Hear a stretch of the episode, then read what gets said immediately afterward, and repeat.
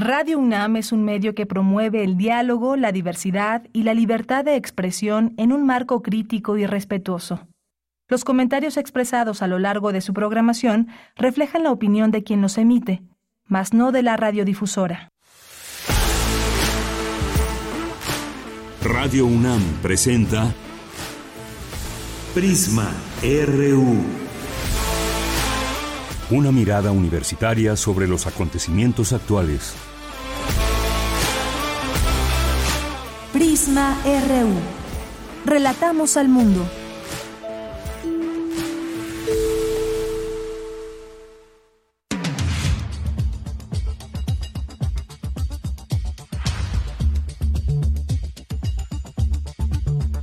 Buenas tardes, muchas gracias por estar ya aquí listos y listas en Prisma RU para escucharnos. Nosotros ya estamos listos, por supuesto. Gracias a ustedes que nos están sintonizando en el 96.1 de FM. Son las 13 horas con 3 minutos y con mucha información en este día martes ya nublado. Eh, se avisora lluvia y pues ya prácticamente estamos entrando a la época de lluvias, aunque en otros momentos llegaban los primeros días de junio, los últimos días de mayo, parece ser que se adelantaron un poquito las lluvias, pero pues hay que tomar siempre precauciones para no mojarnos y luego no enfermarnos. En fin, vamos a tener hoy, como les decía, mucha información y entre ello vamos a hablar, entre esta información vamos a hablar del tren Maya. ¿Desde qué óptica el tren Maya? Vamos a verlo desde la academia. Vamos a platicar con Etienne von Bertraf, que es profesor de Ecología Política en University College London, estudia la producción de la injusticia ambiental en América Latina, cofundador y director de Albora, Geografía de la Esperanza en México. Él estuvo, ha estado ya durante durante, mucho tiempo en estas zonas del tren Maya y nos va a platicar eh, de todo lo que opina en torno a lo que ha observado. Y además el, pasado martes 9 de mayo hubo una sesión del Seminario Permanente Turismo, Globalización y Sociedades Locales allá en la Universidad Autónoma de Yucatán en la ciudad de Mérida. Y el tema que propuso eh, pues fue el tren Maya y la academia, qué hacer, por qué, para qué y para quiénes. Así que vamos a, preguntarle sobre este texto que además, eh, además ya está publicado en pie de página, que lo pueden ahí consultar. Se llama así el tren Maya y la academia. Muy interesante, por cierto, ya tendremos la oportunidad en unos momentos de platicar con Etienne von Bertraf. Vamos a tener también más adelante eh, una entrevista con la doctora Eufemia Basilio, quien es académica del Instituto de Investigaciones Económicas. Vamos a hablar del peso. El peso logra su, su mejor nivel en más de siete años. ¿Cuáles son los elementos que llevan a este superpeso que le llaman algunos? Vamos a platicarlo con la doctora Eufemia. Vamos a tener también en nuestra segunda hora la participación de Fundación UNAM, que en esta ocasión nos va a platicar, nos va a platicar Jorge Antonio González Alfaro, quien es artista, sobre desarmar, desechar, resanar, ensayos para transmutar el dolor y esto como parte de las actividades del Festival de el Aleph. Así que no se lo pierdan. Hoy es martes de Poetas Errantes con Pablo Castro Marín que nos va a acompañar. Y vamos a tener también literatura con Eduardo Cerdán que nos va a platicar del tercer diplomado de escritura creativa. Así que no, no se lo pierdan, por favor. Vamos a tener también cultura, información nacional e internacional aquí en Prisma RU. A nombre de todo el equipo, soy de Yanira Morán y le invito a que se quede con nosotros desde aquí. Relatamos al mundo.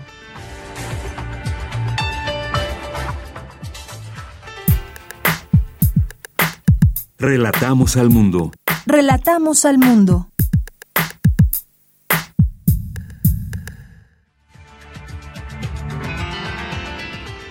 Bien, a la una con seis minutos. En resumen, inicia el segundo Congreso Internacional sobre Estudios Críticos del Turismo, un espacio para reflexionar sobre las tendencias en la materia y los efectos en la sociedad.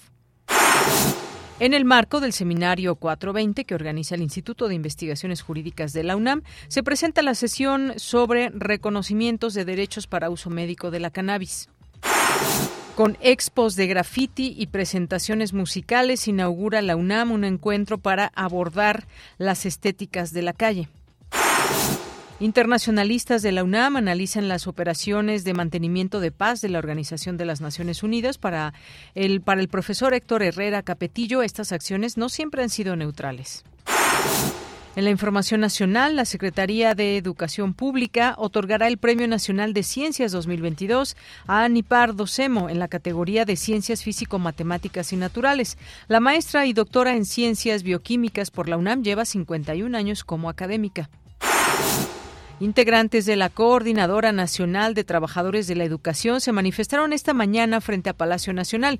Más tarde, una comisión se reunió con autoridades de gobierno federal. El presidente Andrés Manuel López Obrador dijo que las demandas de los maestros se están atendiendo. En el caso de los maestros que están protestando ya se les está eh, atendiendo. Lo que están demandando pues ya se está cumpliendo. Les tenemos mucho respeto a los maestros en general. Yo estoy aquí por los maestros, por las enseñanzas de los maestros y además por un maestro que todavía vive, maestro Rodolfo Lara Laguna. En más información y mientras tanto, en su segundo día de movilizaciones, profesores de la sección 22 de la Coordinadora Nacional de Trabajadores de la Educación bloquearon los accesos al Aeropuerto Internacional de la Ciudad de Oaxaca. Inicia el voto anticipado en el Estado de México y Coahuila. Por primera vez, personas privadas de la libertad y sin sentencia van a poder participar en las elecciones de ambas entidades. En la información internacional, en Estados Unidos suman 15.000 migrantes indocumentados detenidos por las autoridades migratorias desde el viernes, cuando terminó el título 42. El subsecretario del Departamento de Seguridad Nacional, Blas Núñez Neto, informó que han deportado a México 2.400 personas originarias de Cuba, Nicaragua y Venezuela. Hoy en la UNAM, ¿qué hacer? ¿Qué escuchar? Y a dónde ir. Te recomendamos la reciente edición de la Gaceta de la UNAM, que en esta ocasión nos presenta todos los detalles del Premio Internacional Universia Santander, otorgado a Paola Reynoso Gutiérrez, egresada de la Facultad de Contaduría y Administración de la UNAM. Conoce los detalles de la participación de la universitaria en tan importante certamen. Consulta la Gaceta de la UNAM que se encuentra disponible en el sitio oficial www.gaceta.unam.mx. ¿Sabías que en el año 2020 al menos 79 personas de la comunidad LGBTIQ fueron asesinadas en México para reflexionar al respecto y continuar visibilizando la violencia hacia la mujer, la comunidad LGBTIQ y los pueblos indígenas, se llevará a cabo la mesa Voces contra la Violencia, que contará con la participación de la cantante Andrea Echeverry, Rocco Pachucote, vocalista, compositor y activista, así como la saxofonista María Elena Ríos. La cita es hoy, en punto de las 17 horas, en el auditorio del Museo Universitario Arte Contemporáneo. La entrada es libre y el cupo limitado. O sigue la transmisión en vivo a través de las redes sociales de Cultura UNAM y por TV UNAM, canal 20.1 de televisión abierta. Como parte de las actividades de la LEP, Festival de Arte y Ciencia, se presenta la exposición fotográfica Tomarlo Todo, de Elena Navarro, Nirvana Paz, Mónica González Islas y Sahara Gómez Lucini. Esta muestra se encuentra en la explanada de la Sala Miguel Covarrubias del Centro Cultural Universitario hasta el próximo 26 de mayo. Recuerda que la LEP Festival de Arte y Ciencia se lleva a cabo del 13 al 21 de mayo en diferentes espacios culturales. Consulta la programación completa en el sitio oficial festivalelalep.com. Y recuerda, el uso de cubrebocas en la UNAM ya es opcional, pero debemos considerar el bienestar colectivo de manera responsable.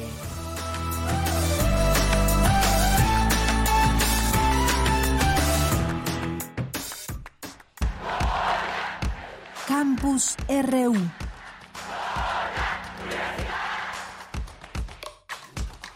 Bien, pues entramos a nuestro campus universitario. Bueno, pues me voy a enlazar con Cindy Pérez Ramírez, que ya está en la línea telefónica. Cindy, ¿qué tal? Buenas tardes. Deyanira, es un gusto saludarte. Muy buenas tardes. El segundo Congreso Internacional sobre Estudios Críticos del Turismo, convocado por el Seminario Permanente de Investigación en esta materia de la UNAM, tiene como objetivo contribuir desde una perspectiva crítica a la reflexión sobre las tendencias contemporáneas del turismo, los efectos que causa en la sociedad, en el medio ambiente, en la economía y en la cultura. Durante la inauguración, Armando Sánchez Vargas, director del Instituto de Investigaciones Económicas de la UNAM, indicó que actualmente el turismo demanda productos sostenibles y sustentables. ¿Cómo vamos a producir esos servicios ecosistémicos de manera sustentable y de manera integral, de manera colaborativa con la sociedad para que cuidemos el medio ambiente y los servicios ecosistémicos? De parte de la demanda, sabemos que está cambiando, el turismo cada vez demanda o, o está solicitando productos que sean sostenibles y sustentables, que sean sinérgicos con el ecosistema y entonces la demanda está cambiando.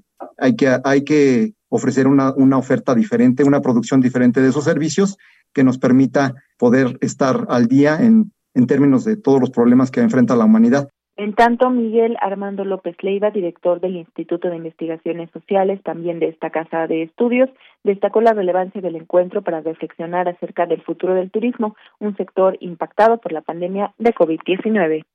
A partir de un conjunto de temas que debo decir eh, son muy cercanos a lo que hace el Instituto de Investigaciones Sociales. Estoy hablando, por ejemplo, obviamente de las desigualdades, que es uno de los centros motores de la discusión que tiene el instituto, el patrimonio cultural que se ha reactivado con mucha fuerza con algunos colegas en el instituto y desde luego la discusión de los impactos medioambientales y la necesidad de que el turismo esté apegado a, digamos, patrones de desarrollo sustentable.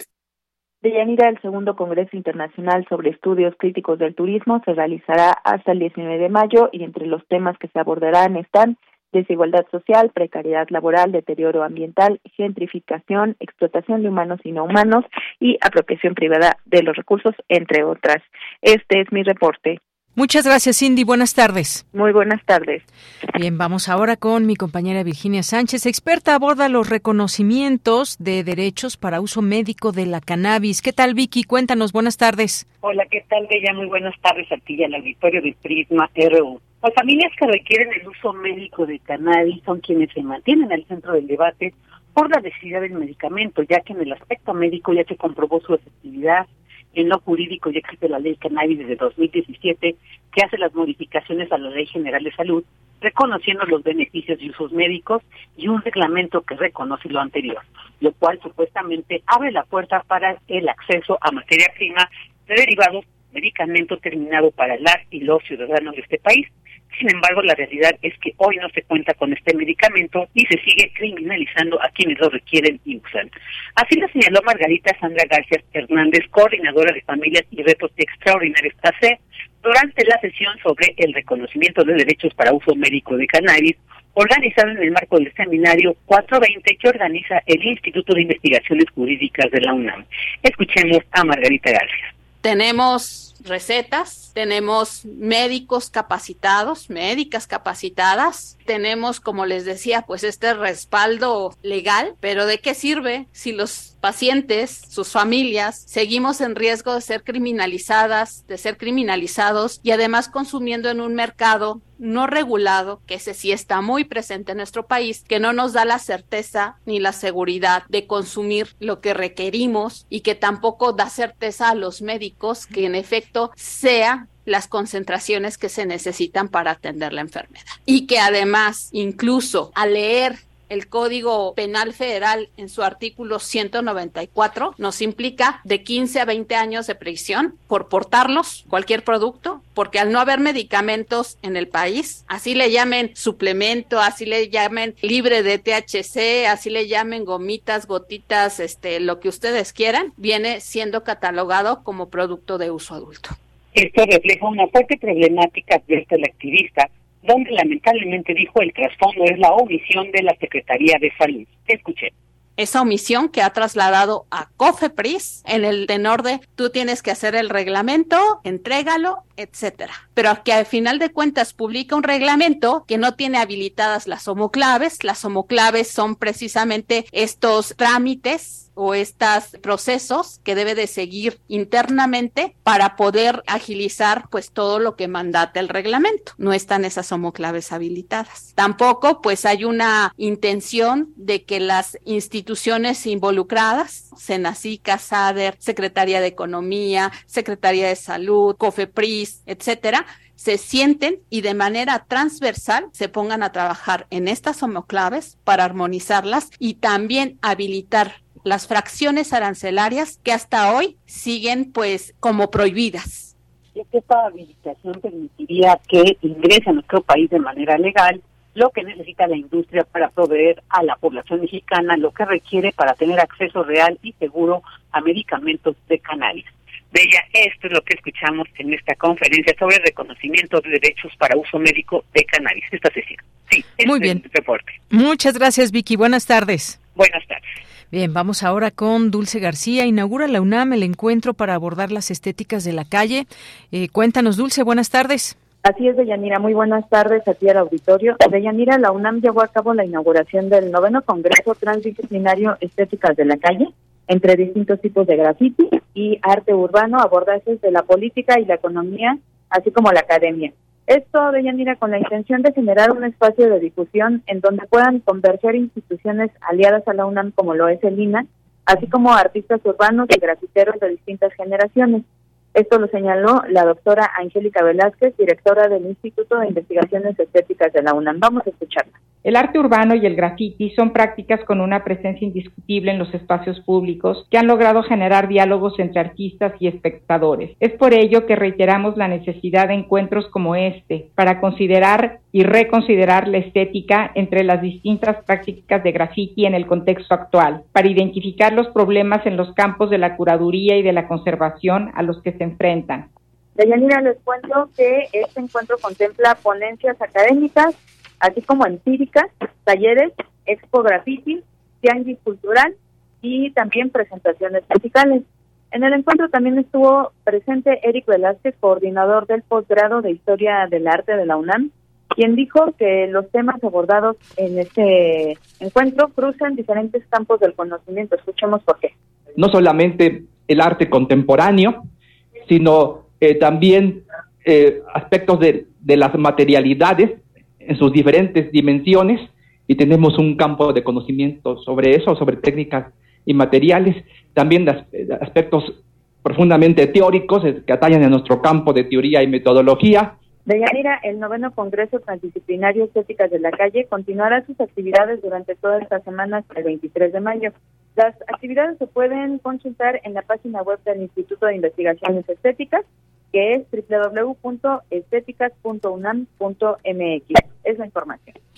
Bien, Dulce, muchas gracias y buenas tardes. Gracias a ti, muy buenas tardes. Vamos ahora con Luis Fernando Jarillo. Inicia el voto anticipado en el Estado de México y Coahuila. Por primera vez, personas privadas de la libertad y sin sentencia van a poder participar en las elecciones de estos estados. Cuéntanos, Luis, muy buenas tardes. Hola, Deyanira, a ti y al auditorio. Así es, esta será la primera ocasión en que las personas que se encuentren en prisión preventiva, es decir, privadas de la libertad y sin una sentencia, podrán votar en Coahuila y el Estado de México eh, para elegir una gubernatura a partir de este lunes y hasta el viernes 19 de mayo con el objetivo de que puedan ejercer sus derechos. El voto anticipado se realiza gracias a la coordinación entre el Instituto Nacional Electoral, el INE, las juntas locales y distritales ejecutivas y los organismos públicos locales de estas dos entidades que celebrarán sus elecciones este 4 de junio. En el Estado de México podrán participar en la elección de gobernatura 4.978 personas en prisión preventiva en 20 centros penitenciarios 4.556 son hombres y 422 son mujeres. En el caso de Coahuila solo podrán sufragar 12 mujeres en el Centro Penitenciario Femenil de Saltillo. Durante el proceso electoral, el INE informó que las personas en prisión preventiva serán llamadas a acudir al área designada que se, en el que se realice su voto y serán custodiadas en todo momento para garantizar la seguridad. En 20 centros penitenciarios del Estado de México se instalarán 73 mesas receptores del voto, siendo el penal de Chiconautla en Ecatepec, Almoloya de Juárez y el de Nesa Bordo, donde se instalarán más mesas, pues cada una de ellos habrá 10 mesas receptoras del voto. En los penales de Catepec, Texcoco e Ixtlahuaca ya participaron en el primer día de la jornada sin que se hayan presentado incidentes. La Comisión Nacional de Derechos Humanos del Estado de México vigila la actuación de las autoridades en este ejercicio. Por otra parte, la lista nominal de electores con voto anticipado en el territorio nacional, es decir, de las personas que por alguna limitación física no puedan acudir a una casilla el día de la jornada electoral, está compuesta por 189 ciudadanos. En Coahuila son 79, de los cuales 21 son hombres y 58 son mujeres, y en el eh, y en el Estado de México 110 son ciudadanas y ciudadanos, de los cuales 41 son hombres y 69 son mujeres. El escrutinio y cómputo del voto de las personas en prisión preventiva y el voto anticipado se realizará el día de la jornada electoral hacia las 5 de la tarde en, en, un lugar designado por el Consejo Local de cada entidad, donde se instalarán las mesas de escrutinio y cómputo conformadas por ciudadanos y ciudadanas en el Estado de México, donde Alejandra del Moral, de la coalición PRI, PAN y PRD, y Delfina Gómez de Morena, Partido Verde y Partido del Trabajo, se disputan la gubernatura, la lista nominal de electores asciende a 12 millones 676 mil personas. Este es mi reporte de Yanira. Bien, pues Luis Fernando Jarillo, muchísimas gracias y ya cada vez más cerca esta estas elecciones tan importantes, sobre todo lo que se definirá ahí en el Estado de México. Muchas gracias. Hasta luego. Buenas tardes, continuamos. Queremos escuchar tu voz. Síguenos en nuestras redes sociales. En Facebook como Prisma RU y en Twitter como arroba PrismaRU. Una de la tarde con 24 minutos. Al inicio les dije vamos a hablar de el tren Maya y vamos a conversar con Etienne Fonbertraf, quien es profesor de ecología política en University College London. Estudia la producción de la injusticia ambiental en América Latina. Es cofundador y director de Albora, Geografía de la Esperanza en México. ¿Qué tal, Etienne? ¿Cómo estás? Buenas tardes. Hola, muy buenas tardes, Yanira. Eh, gracias por la invitación. Gracias a ti por aceptar y pues un tema, un tema muy controversial, un tema que también se requiere de acercamiento a estos sitios por donde va a pasar el tren Maya y hemos visto ahí distintos em, escenarios, también hemos visto opiniones encontradas en torno a lo a este proyecto, la parte digamos que se puede destacar como positiva, cuál es la parte negativa, pero lo que más interesa sobre todo y desde esta perspectiva que tuve oportunidad de leer en un artículo que escribiste para pie de página, El tren Maya y la Academia, pues vamos a destacar algunos de estos puntos, Etienne, que me parecen sumamente importantes y que me platiques primero sobre este, sobre este seminario de turismo, globalización y sociedades. Tuvo lugar ahí en la Universidad Autónoma de Yucatán y se habló del tren Maya y la Academia. ¿Qué hacer? ¿Por qué? ¿Para qué? ¿Y para quiénes? Y este texto que por supuesto eh, provocó un gran intercambio en la discusión del tema. Sí, bueno, primero aclarar que se dio en el marco de una visita de eh, mes y medio por parte mía, de otros investigadores y luego estudiantes de un posgrado en Inglaterra en conjunto con investigadores de la UADI y el ECOSUR en torno al tren Maya, aunque estamos anclados eh, sobre todo ya con los estudiantes en Mérida y su región estudiando la influencia y el impacto del tren Maya, pero a su vez yo tuve la oportunidad de hacer un recorrido hasta el tramo 7, bueno, por, tres estados previamente. Entonces este seminario tuvo lugar en ese en ese contexto donde tuvimos también una serie de conversatorios y demás. Y yo propuse esa temática porque pues llevo tres años estudiando el tren Maya, que es la distancia, pero digo, vivo en Inglaterra, trabajo en Inglaterra, pero de la mano de académicos, investigadores eh, eh, locales en la región y en México.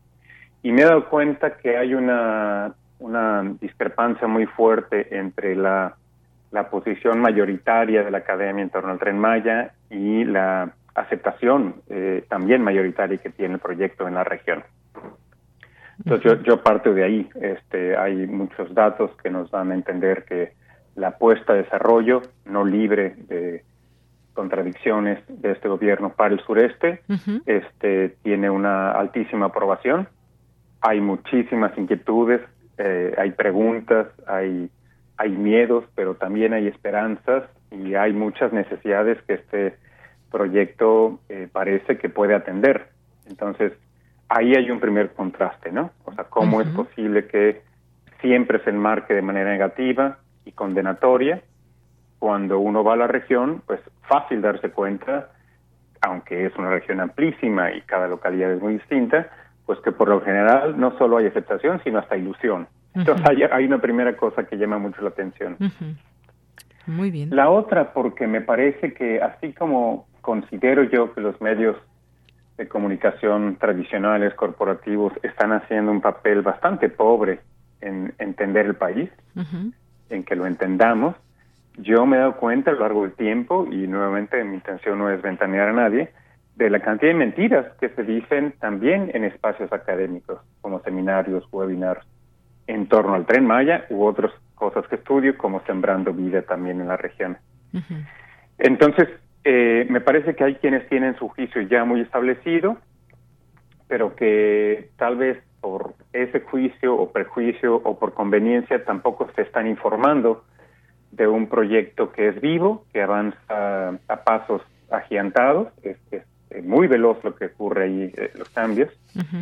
Y bueno, que, finalmente la mirada crítica la tenemos que tener en la academia, es, es parte inherente a nuestra labor, pero con frecuencia yo creo que raya ya en cinismo, porque precisamente poco se está contrastando con las necesidades nuevamente y las aspiraciones y deseos de gente en la región que yo diría en términos generales ve que hay un gobierno que o una propuesta que los está atendiendo eh, y donde además el involucramiento de muchas eh, comunidades tiende a resolver necesidades, ¿no?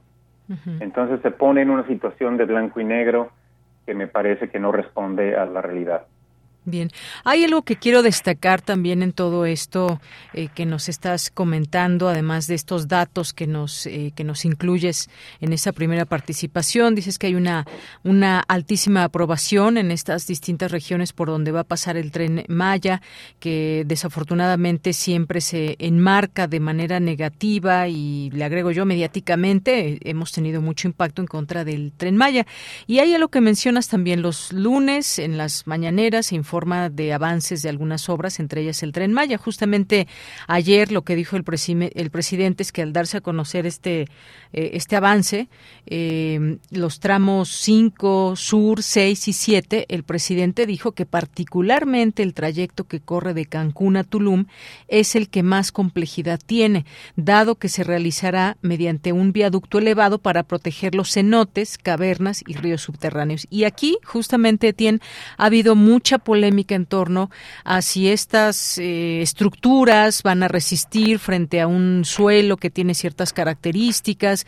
También se dijeron muchas cosas en torno a si se vaya a construir el tren encima de, cenotes, de cavernas, de ríos que se comunican en las profundidades y una serie de cosas que efectivamente, eh, pues tú has podido ir a, a constatar mucho de ello, has seguido este acompañamiento, has estado aquí en muchas ocasiones, eh, que desde esa parte parte, digamos, de la academia, vas siguiendo con todo el interés y hoy justamente pues se daba a conocer todo esto. Ahora, y algo que preguntas tú también en este artículo, ¿cómo es que un proyecto de infraestructura tan grande y con tantos impactos como el tren Maya eh, no tiene detrás un cúmulo de agravios y conflictos a tal grado que exista un movimiento social masivo en su contra? Claro que ha habido movimientos en contra, está el de Sélvame del tren, entre algunas opiniones también que, que se han dado negativas. ¿Qué opinas de todo esto que hay también en, en, la mesa? Claro. Mira, estuve ahí varios días, eh, precisamente en el tramo más controversial mediáticamente, el tramo 5 Sur, eh, entendiendo la ingeniería, eh, hablando con geólogos a cargo del proyecto, con biólogos que están a cargo de los viveros y los programas de mitigación. Y este y ahí me di cuenta no solo obviamente la pues nadie en su sano juicio en el gobierno se va a arriesgar a que el tren se caiga, eso, eso me queda muy claro, pero la ingeniería es, es una cosa verdaderamente estudiada, soportada y yo considero que no hay posibilidad ni siquiera de, de contaminación de los ríos eh, subterráneos. E, efectivamente, gran parte de, de, ese tramo, desde el Carmen Satulum y también desde antes, está a través de viaductos elevados, son varios inclusive un puente atirantado, y la parte, el resto es por terraplén. Y esto permite conectividad entre, digamos, los dos lados de las vías, que haya mucho más posibilidad de que la fauna transite libremente y se está construyendo precisamente de esta forma para eh, conservar, eh, proteger los cenotes y las cuevas. Hubo una sola cueva que fue rellenada erróneamente y hizo todo una, mm. un procedimiento por unas empresas, la rellenaron con piedras, no con cemento, ninguna cenote se ha llenado con cemento concreto, es una locura. Y ahí es donde me di cuenta, particularmente de la campaña Spelva el tren, que, que mienten mucho. Es decir, ellos han sido invitados a conocer la ingeniería, a que, a que hablen ahí con los geólogos, a que muestren su, su punto de vista, eso lo sé, y desde hace meses no han acudido. O sea, ellos van, toman sus videos, eh, explican lo que desean, obviamente con inquietud real de, de, de, proteger esa riqueza, pero fíjate, no han ido a conocer la ingeniería y discutirla, porque eso los obligaría a cambiar las narrativas, a decir, bueno, entonces esto ya no es un riesgo, pero sin embargo, el desmonte es significativo y qué vamos a hacer. Entonces, eh, pues yo los invitaría a quien tenga duda que vaya a conocer eh, cómo se está haciendo la obra y, la verdad es que hay otras cosas que son muy impresionantes como el desmonte, por supuesto que lo hay, pero también entender los planes que están haciendo para eh, reforestar, eh, eh, apenas se pueda, inclusive ya se está reforestando en áreas que nada tenían que ver con el tren, pero obviamente porque sabe que está causando un impacto significativo. Entonces hay muchísima desinformación y eso eso me, me, llama la atención que la academia la replique, ¿no?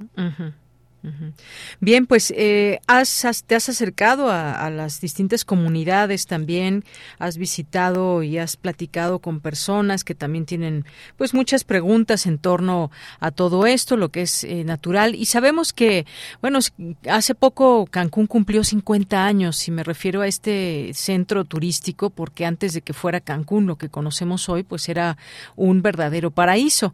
Y, de, de pronto pues llegaron todos estos hoteles y empezaron a, a, llegar más aún a la Riviera Maya, toda esta zona de, digamos, de Cancún hasta hasta Tulum, pues hay muchos grandes hoteles que ahora que estabas hablando de este desmonte y todo, pues que en cualquier parte yo creo que del planeta se hace esto. No estoy diciendo que con esto digamos, ay, bueno, pues sí vamos a desmontar todo lo que lo que sea selva, lo que sea el manglar, ni mucho menos. Para eso me parece que hay leyes, hay un marco jurídico muy importante que también ha estado ahí en mucha polémica el Tren Maya. Pero ¿qué es lo que tú directamente has observado ahí en las comunidades? ¿Qué te ha dicho la gente en estos eh, tres años que ya llevas visitando estas zonas? Eh, bueno, eh, la gente tiene muchísimas preguntas e inquietudes, no es que no las tenga. Sí.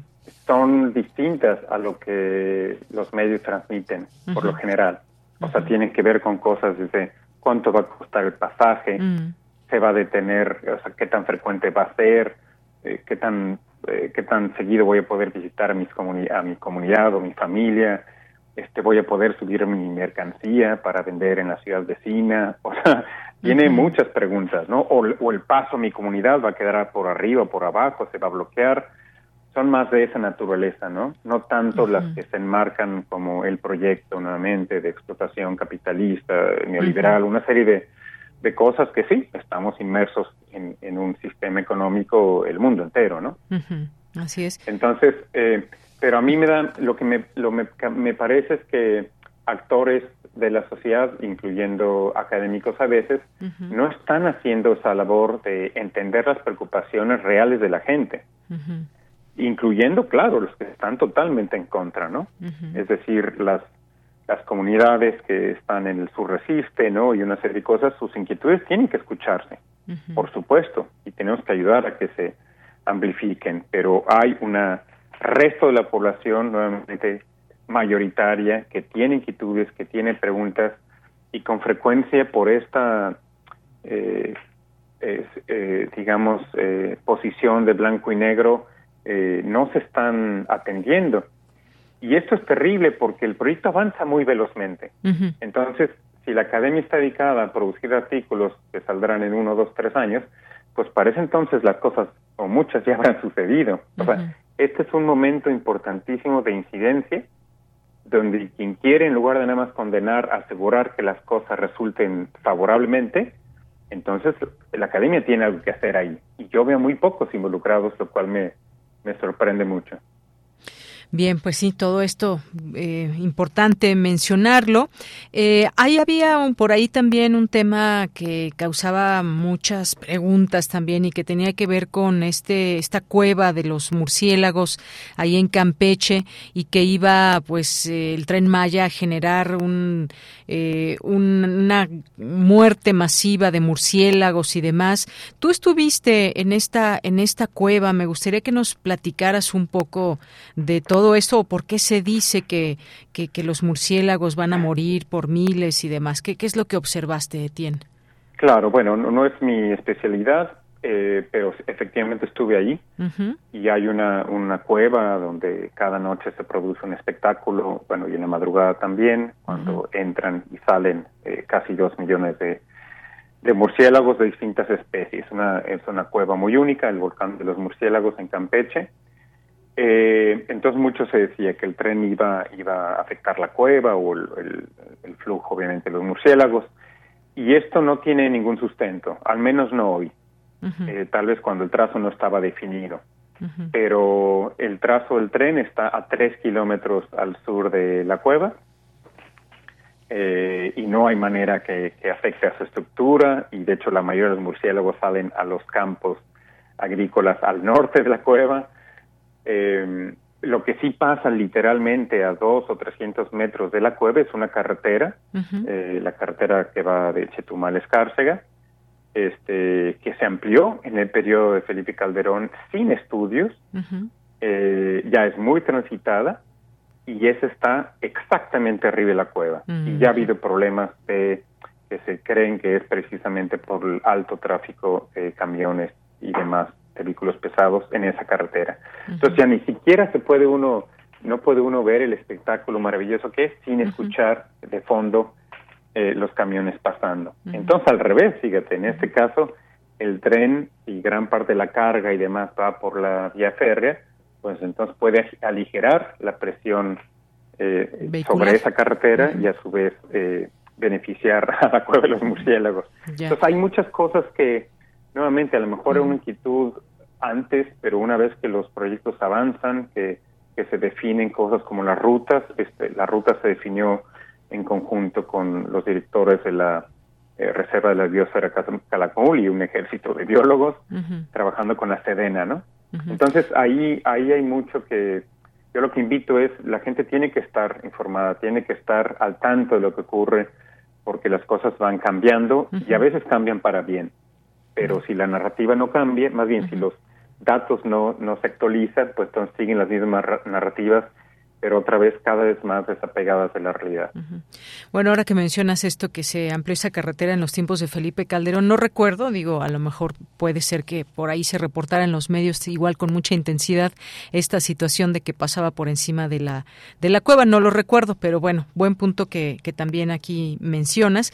Y algo que también... Eh, eh, me gustaría que nos contaras es, pues muchas veces cuando hay estos proyectos tan grandes debe haber pues además de estos lineamientos, qué se permite o no hacer, un, un ordenamiento territorial. También estamos hablando de todo esto. Eh, muchos lugares de selváticos o esta, esta zona que es muy, es muy rica, es muy vasta, pues también tiene que haber un ordenamiento en el sentido de planeación regional. Por ejemplo, pues por donde, por donde hay más eh, fauna, fauna en este lugar y qué pasa en todo ello. Aquí habíamos platicado en algún momento con una académico de la UNAM que nos decía, bueno, incluso, incluso los eh, jaguares que pueda haber en esta zona, eh, se podría tener una contabilidad mejor de ellos, de cuántos son y, que pudiera haber un, un, control de, de, cuánta fauna hay en ese lugar. ¿Qué pasa en ese, en ese sentido con el, con el tren Maya?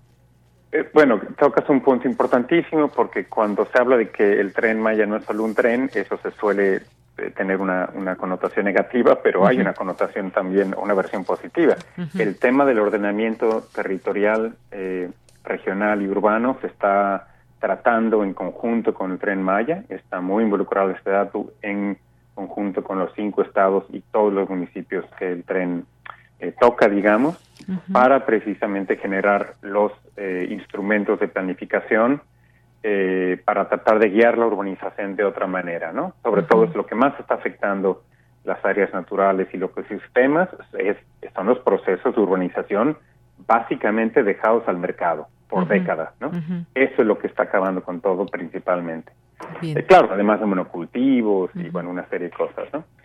Entonces, eh, y a su vez, por ejemplo, se están ampliando, no solo en Tulum con el Parque del Jaguar, pero con la creación del, del Gran Calakmul, este, que se está sumando a la Reserva de la Biosfera otra serie de, de, tramos grandes de territorio muy sensible que a través de áreas voluntariamente destinadas a la conservación se están convirtiendo en un área eh, donde no se debe expulsar a nadie, quien ya vive ahí, pues habita y vive ahí, pero hay cierta, ciertas limitaciones. Entonces, y ahí entra la Semarnat, ¿no? Entonces hay un montón, el, tren Maya, esa es otra de mis observaciones, no se puede entender de manera aislada del resto de programas e instituciones que están trabajando en el territorio, porque eso es lo que ve la gente. O sea, la gente, el, el, tren Maya está en una fase de construcción, el impacto es muy notable, es muy visible, hay ruido, hay polvo, ¿no? sobre todo antes las lluvias, pero, pero la gente está empezando a ver cambios en sus localidades inversiones importantísimas en espacios públicos, eh, Internet gratuito. O sea, la gente empieza a ver que, el Estado tiene otra apuesta de desarrollo y yo intuyo que eso tiene que ver con la alta aceptación que tiene el tren Maya en casi todas las localidades, ¿no? A, nivel mayoritario. Pero nuevamente hay muchas inquietudes, muchas preguntas. La misma idea esta de que no queremos replicar el modelo de Cancún que es el discurso oficial, bueno, eso suena muy bien. Claro. Pero yo no todavía no encuentro los mecanismos a través de los cuales se va a evitar que esto ocurra, ¿no? Entonces, hay inquietudes que van más allá del tren, nuevamente, que tiene que ver con lo fácil que es la compra y venta de, tierras, ¿no? Eh, sobre todo ejidales, por parte de actores económicos que están sacando provecho desde hace décadas, lo seguirán haciendo con y sin eh, con o sin el tren Maya, ¿no? Pero obviamente el tren Maya puede desencadenar en ciertas localidades procesos y ahí es donde yo creo que tenemos que poner la atención entre tantos otros temas. Así es, sí, para poner el ojo de atención en las partes positivas, negativas que se puedan tener. Desde la academia se pueden hacer estas preguntas pertinentes, estos estudios, estas visitas de, campo y también pues señalar cosas que puedan estar haciéndose bien. Y, mencionabas entre algunas cosas también en este artículo que debido al proyecto del tren Maya se están recuperando accesos públicos a la playa dentro del Parque Nacional Tulum que habían sido apropiados por hoteleros y restauranteros establecidos ilegalmente gracias a las redes de corrupción que hemos visto de todo en esta zona. No es la primera vez que debemos hablar esto, sino que ahí hay muchos antecedentes que hay en esta zona que es un verdadero paraíso y que eh, un, paraíso natural, pero un paraíso también económico para muchas personas, se tiene. Claro. Y mi, último comentario, si me permite Adelante. Yo, yo siento, me di cuenta en Yucatán, digo, ya lo sabía, pero me di cuenta ahí en la UADI, pero también en otros espacios, eh, me cuentan del Ecosur, etcétera, sé que ocurre también en UNAM. Yo siento que esta, esta falta de diálogo entre las distintas posturas eh, no está ayudando a nadie. Hay tanto por discutir, tanto que dar seguimiento, eh, que yo creo que ni siquiera quienes eh, hacen su crítica profunda por, por, por solidaridad o lealtad hacia ciertas eh, luchas, procesos sociales eh, legítimos todos, no, como el proyecto se va a terminar, o sea, el tren es un hecho que va, que va a ocurrir, ¿me explico? Entonces, la, la oposición tan tajante, más en la academia que en la vida real, yo diría, no está ayudando mucho, porque estamos dejando de prestar atención nuevamente a inquietudes reales y hay posibilidad de, tener incidencia todavía. No todo está definido. Eh, entonces, en ese sentido, creo que, debemos de poder estar abiertos a dialogar, a encontrar posturas. No se trata de unos convencer a otros, pero la causa es mucho menos de blanco y negro como algunos lo quieren eh, poner en, en distintos espacios, no solo la academia. Muy bien. Pues eh, Tiempo Bertraf, muchísimas gracias que has estado aquí en el programa. Gracias eh, por traernos este tema también del cual podemos conversar desde la academia y con estos enfoques que desde ahí también nacen. Muchas gracias. Gracias a ti y al auditorio. Hasta luego, muy buenas tardes. Hasta luego. Bien, pues fue Tiem von Bertrap, profesor de Ecología Política en University College London, estudia la producción de la injusticia ambiental en América Latina, cofundador y director de Albora, Geografía de la Esperanza en México, con ese tema del tren Maya y este enfoque desde la academia. Ayer lo que se dijo en la mañanera, en esta presentación del director del Instituto Nacional de Antropología e Historia, Diego Prieto, pues habló de este tramo 7, que es donde se ha encontrado un mayor número de vestigios arqueológicos, bienes muebles e inmuebles, y habla, dijo, de una intensa densidad de población en esa zona, 207 rasgos naturales, cavernas, ríos subterráneos. Se ha registrado información de 19.862 bienes inmuebles, el de mayor cantidad de información, 303 bienes inmuebles y 33 entierros, muchos con ofrendas, recuperando valiosa información. También este es otro enfoque que seguramente en algún otro momento podremos tratar aquí en este espacio. Por lo pronto, continuamos. Prisma RU. Relatamos al mundo. Bien, vamos a continuar ahora con esta información. El peso frente al dólar, el peso como moneda que ha ganado terreno, a qué se debe, se va a mantener así, cuáles son los elementos que hay en torno a todo esto.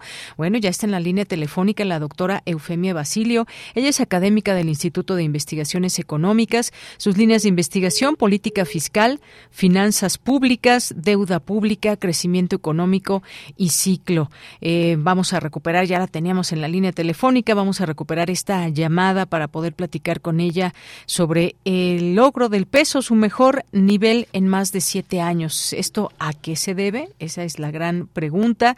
¿Es eh, consecuencia de las políticas económicas de México? ¿Es consecuencia de un entorno global? ¿A qué se debe que nuestro peso esté teniendo esta, digamos, esta ganancia frente al dólar? Ya está en la, en la línea telefónica la doctora Eufemia Basilio. Doctora, buenas buenas tardes, bienvenida. Buenas tardes, muchas gracias por la invitación. Me da mucho gusto estar de nueva cuenta con ustedes en esta llamada. Muchas gracias, doctora. También a nosotros nos da gusto escucharla y ahora pues con esta noticia que, bueno, de entrada puede parecer una muy buena noticia. Yo le pregunto si realmente lo es y a qué se debe que el peso esté, digamos, en su mejor nivel en más de siete años.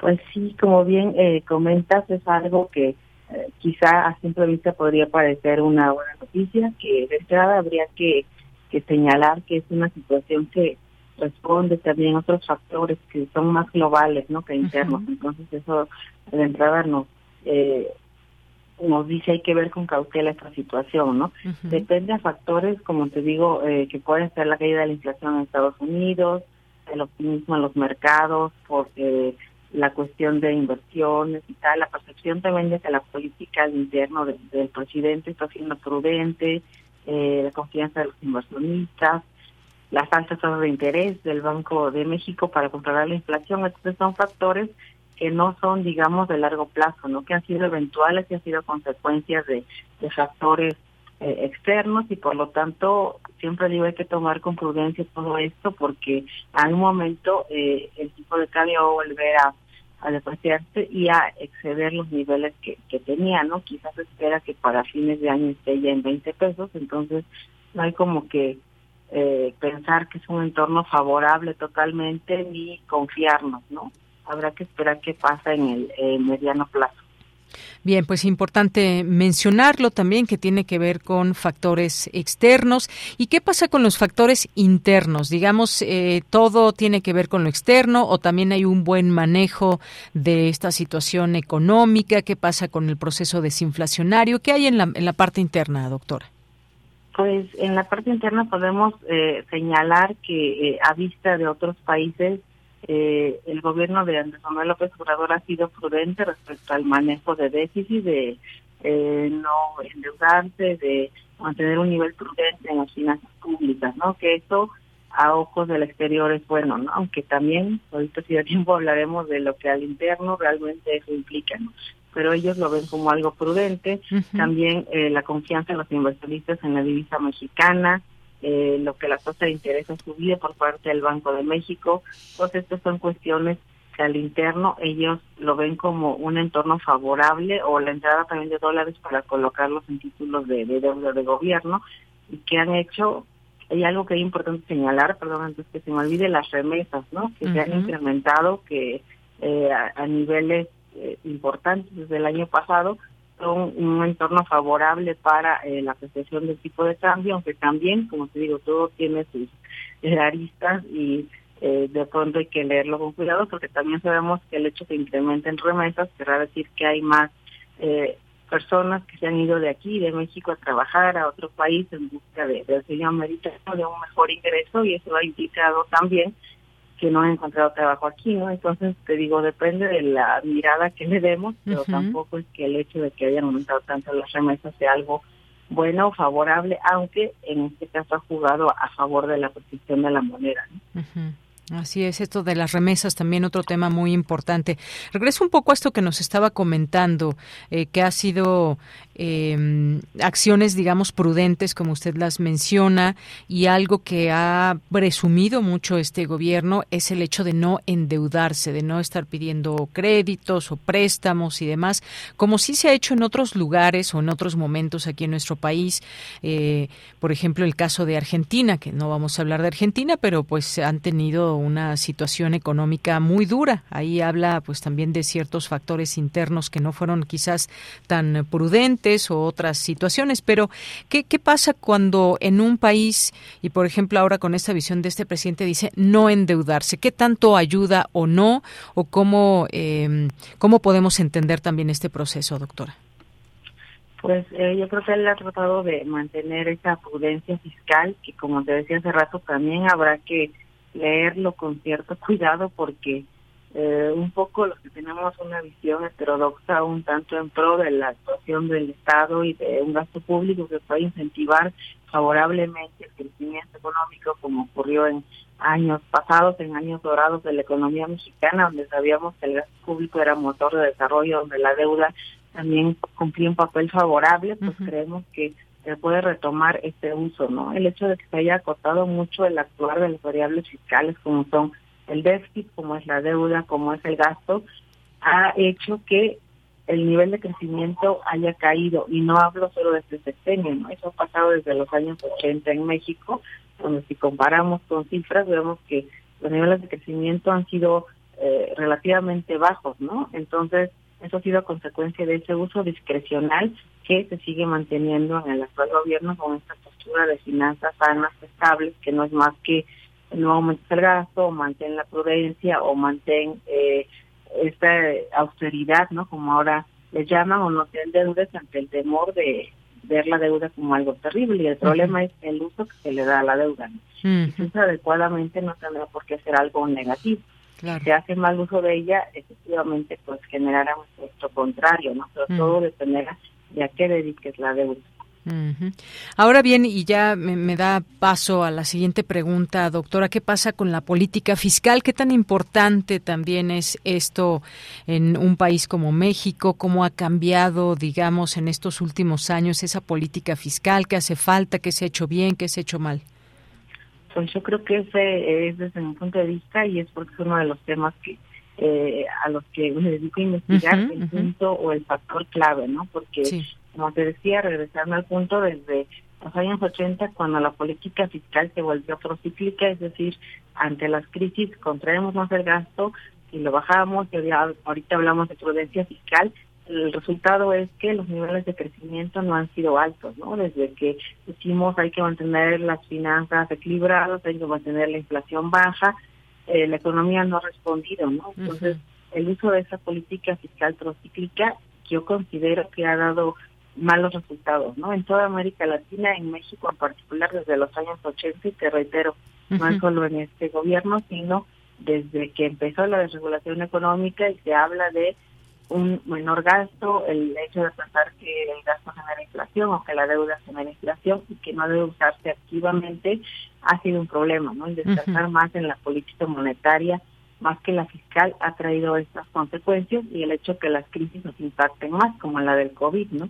Ya sabemos que estamos empezando la recuperación, pero somos el último país de América Latina es el que se está recuperando más lento y considero que también en gran parte es por eso. Y bien, doctora, nos preguntan por aquí quienes eh, de pronto pues dicen vamos a hacer un guardadito en dólares porque normalmente siempre el peso se deprecia y se ganan algunos pesos con, digo, dependiendo la cantidad de dólares. ¿Qué, qué les recomienda hacer?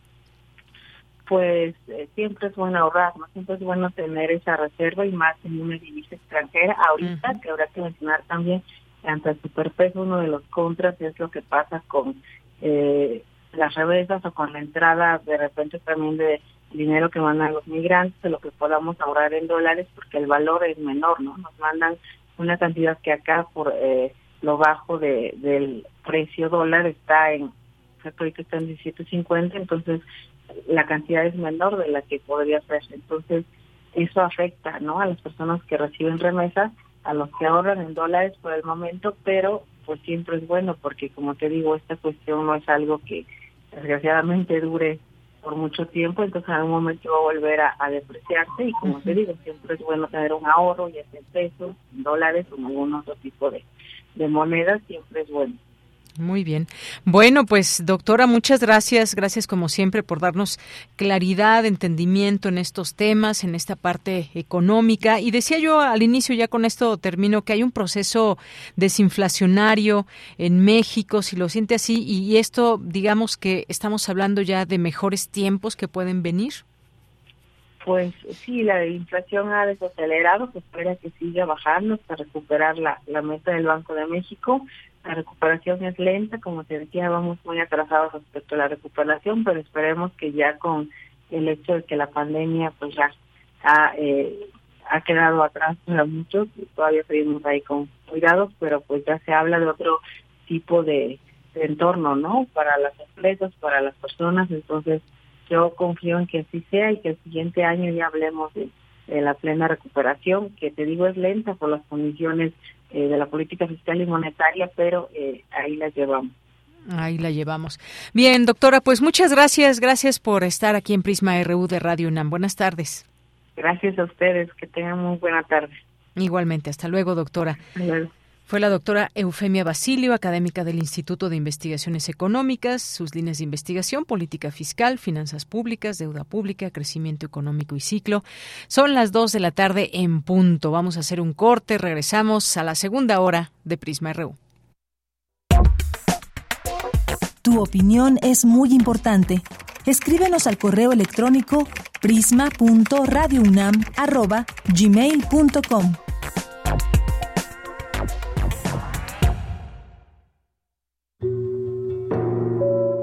En una granja aislada en Irlanda, un vagabundo se adentra en lo que parece una escena trágica. Una esposa de luto por su esposo muerto y considerablemente mayor. Pero cuando la esposa se va a buscar a su amante, los acontecimientos cambian de rumbo. Tóquelo para cerciorarse de que está abierto. ¿Quiere que la maldición caiga sobre mi cabeza, mujer? No le pondría la mano encima ni por todo el oro del mundo. Tratándose de una persona como él, Estar frío tal vez no quiere decir que esté muerto, porque siempre fue frío.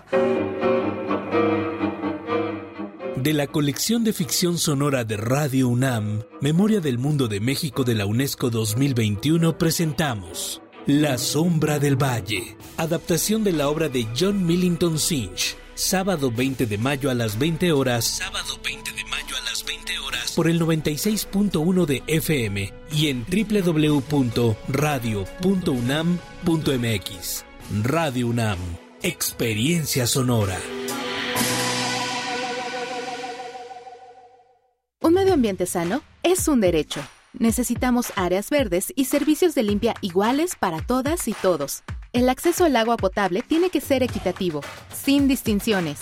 Eso es lo justo. En el Partido Verde trabajamos a favor de la justicia ambiental. Por eso hemos propuesto y logrado el 90% de las leyes ambientales y de protección a los animales de México. Y seguiremos trabajando por el derecho a un medio ambiente sano. Juntos podemos lograr un México más justo y más verde. Partido Verde. Si no quieres quedar peor que una piedra, mejor no consumas crack o piedra. Consumirla daña tu cerebro y tu corazón, causando ansiedad y paranoia. Ahora el narco le añade fentanilo para engancharte desde la primera vez. Y el fentanilo mata. No te arriesgues. Si necesitas ayuda, llama a la línea de la vida 800-911-2000. Secretaría de Gobernación. Entre el bolero y la ciencia ficción, atestiguas el fin del mundo en cámara lenta. No haces nada porque no te queda de otra. Eliges la falsa noción del espacio para hacer como que no te das cuenta de que estás en una jaula. Por razones que inventó alguien más, haces efectivo el cheque de tu existencia. Un vale para una vida de idas a la escuela, al trabajo, a la tumba. Tantos años de resistencia para llegar a ninguna parte. A la misma estación, a la misma cabina. Resistiendo todavía. Sálvense ustedes con Raquel Miserachi. Todos los martes de 10 a 11 pm por resistencia modulada. Radio UNAM. Experiencia sonora. Queremos escuchar tu voz. Síguenos en nuestras redes sociales. En Facebook como Prisma RU y en Twitter como arroba PrismaRU.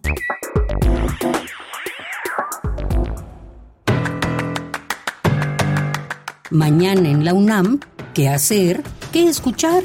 ¿Y a dónde ir? La Universidad Nacional Autónoma de México, a través de la Unidad de Vinculación Artística del Centro Cultural Universitario Tlatelolco, convoca a profesionales de las artes, las ciencias y las humanidades a proponer y, en caso de ser seleccionados, impartir talleres de febrero a junio y de agosto a diciembre de 2024. La convocatoria se encuentra abierta del 15 de mayo al 24 de julio de 2023. Consulta los detalles en el sitio oficial www.tlatelolco.unam.mx. Del 29 al 31 de mayo se llevará a cabo el sexto Seminario Internacional América Latina y el Caribe y China, Condiciones y Retos en el siglo XXI, dividido en cuatro ejes principales, economía, comercio e inversión, relaciones políticas e internacionales, recursos naturales y medio ambiente, así como la historia, Cultura y Aprendizaje Chino. El sexto Seminario Internacional América Latina y el Caribe y China se llevará a cabo del 29 al 31 de mayo a través de la plataforma Zoom. Para mayores informes consulta las redes sociales y el sitio oficial de la Red Académica de América Latina y el Caribe sobre China de la UNAM. No te puedes perder el estreno de la cinta Se me hizo tarde en México, de la directora Luisa Riley. Este largometraje aborda la historia de dos hermanos norteamericanos que emigraron a México en los años 30 del siglo pasado. El estreno de la cinta Se me hizo tarde en México se llevará a cabo el próximo jueves 18 de mayo en punto de las 18.30 horas en la sala Julio Bracho del Centro Cultural Universitario.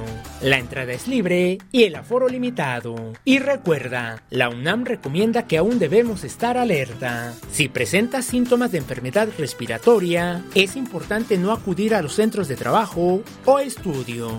Para Prisma RU, Daniel Olivares Aranda.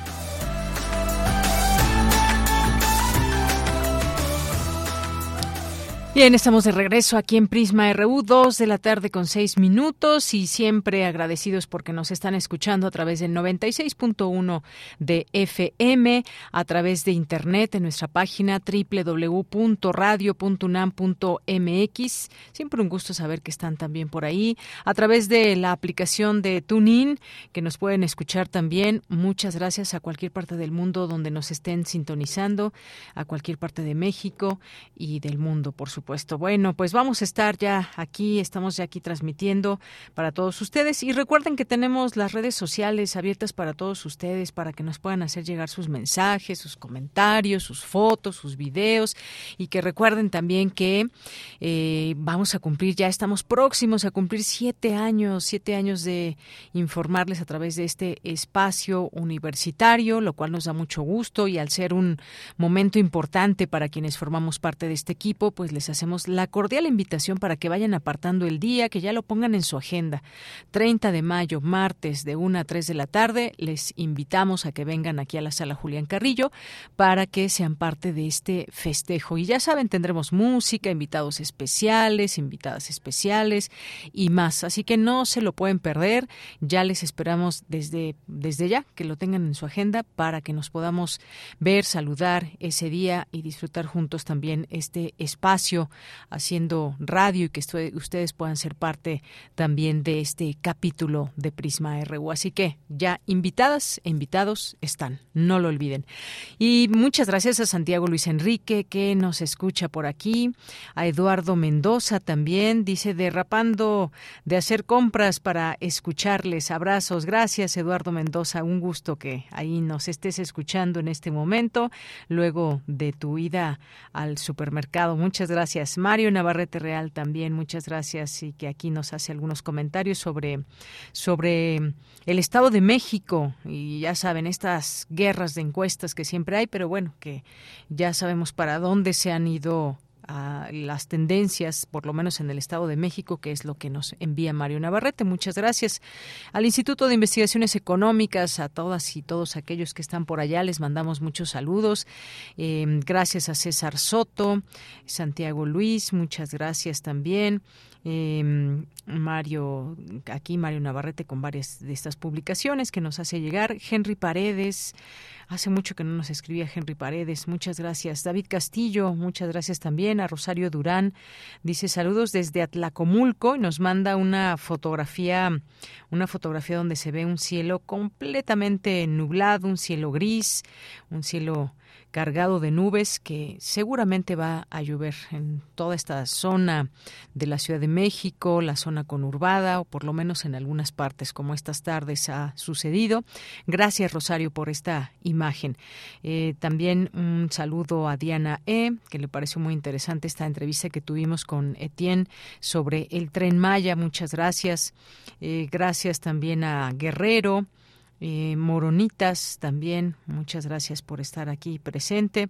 Eh, gracias también a César Soto, gracias al propio Etienne Fombertraf, aquí haciendo también, eh, publicando, que es un usa muy constantemente también sus redes, ahí nos va informando sobre los distintos temas que le, que le interesan al investigador. Abel Fernández, muchas gracias también, gracias por estas eh, siempre tu compañía. Eh, también por aquí tenemos a Mario Navarrete que está haciendo la comida. Muchas gracias. A Porfirio Gutiérrez, a David Castillo. Buenas tardes. Ya con ansias estaba esperando, dice el programa, el noticiero. Muchas gracias, eh, David. Te mandamos siempre muchos saludos. Alfonso Halfling también. Gracias por mandarnos aquí este mensaje. Abelina Correa, legislador ciudadano MX, Irving Lechuga, muchas gracias. Sergio Hiedra, gracias también a... Eh, ¿Quién más anda por aquí? Sisheng, también muchas gracias. Rebeca, Rebeca Ganesh, Ricardo Vázquez, muchas gracias a Tobián, a Paloma G. Guzmán, a Lisbeth Quirós, a nuestras amigas y amigos del Programa Universitario de Estudios sobre Democracia, Justicia y Sociedad. A todas y todos ustedes muchos saludos. Mark nos está escribiendo ahorita y nos dice cuál es la fecha bueno, no puedo decir esta palabra que escribiste, Margeven, pero el festejo es en la sala Julián Carrillo el próximo martes 30 de mayo. Muchas gracias y aquí te esperamos. No para esa mega que dices, pero sí para el mega festejo. Gracias, Margeven, por aquí. Esperamos saludarte. Enrique Jongitud también, muchas gracias. Y David Castillo que nos dice, eh, gran entrevista de Tiempo Bertraf, apuntado para el 30 de mayo. Bueno, pues ya aquí te esperamos. Eres nuestra primera confirmación, David Castillo. Muchas, muchas gracias. Y caleidoscópica, caleidoscopia, perdón, también muchos saludos. Y nos vamos ahora a la información con Fundación UNAM.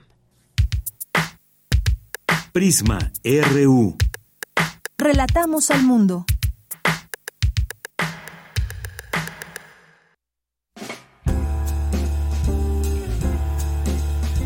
Fundación UNAM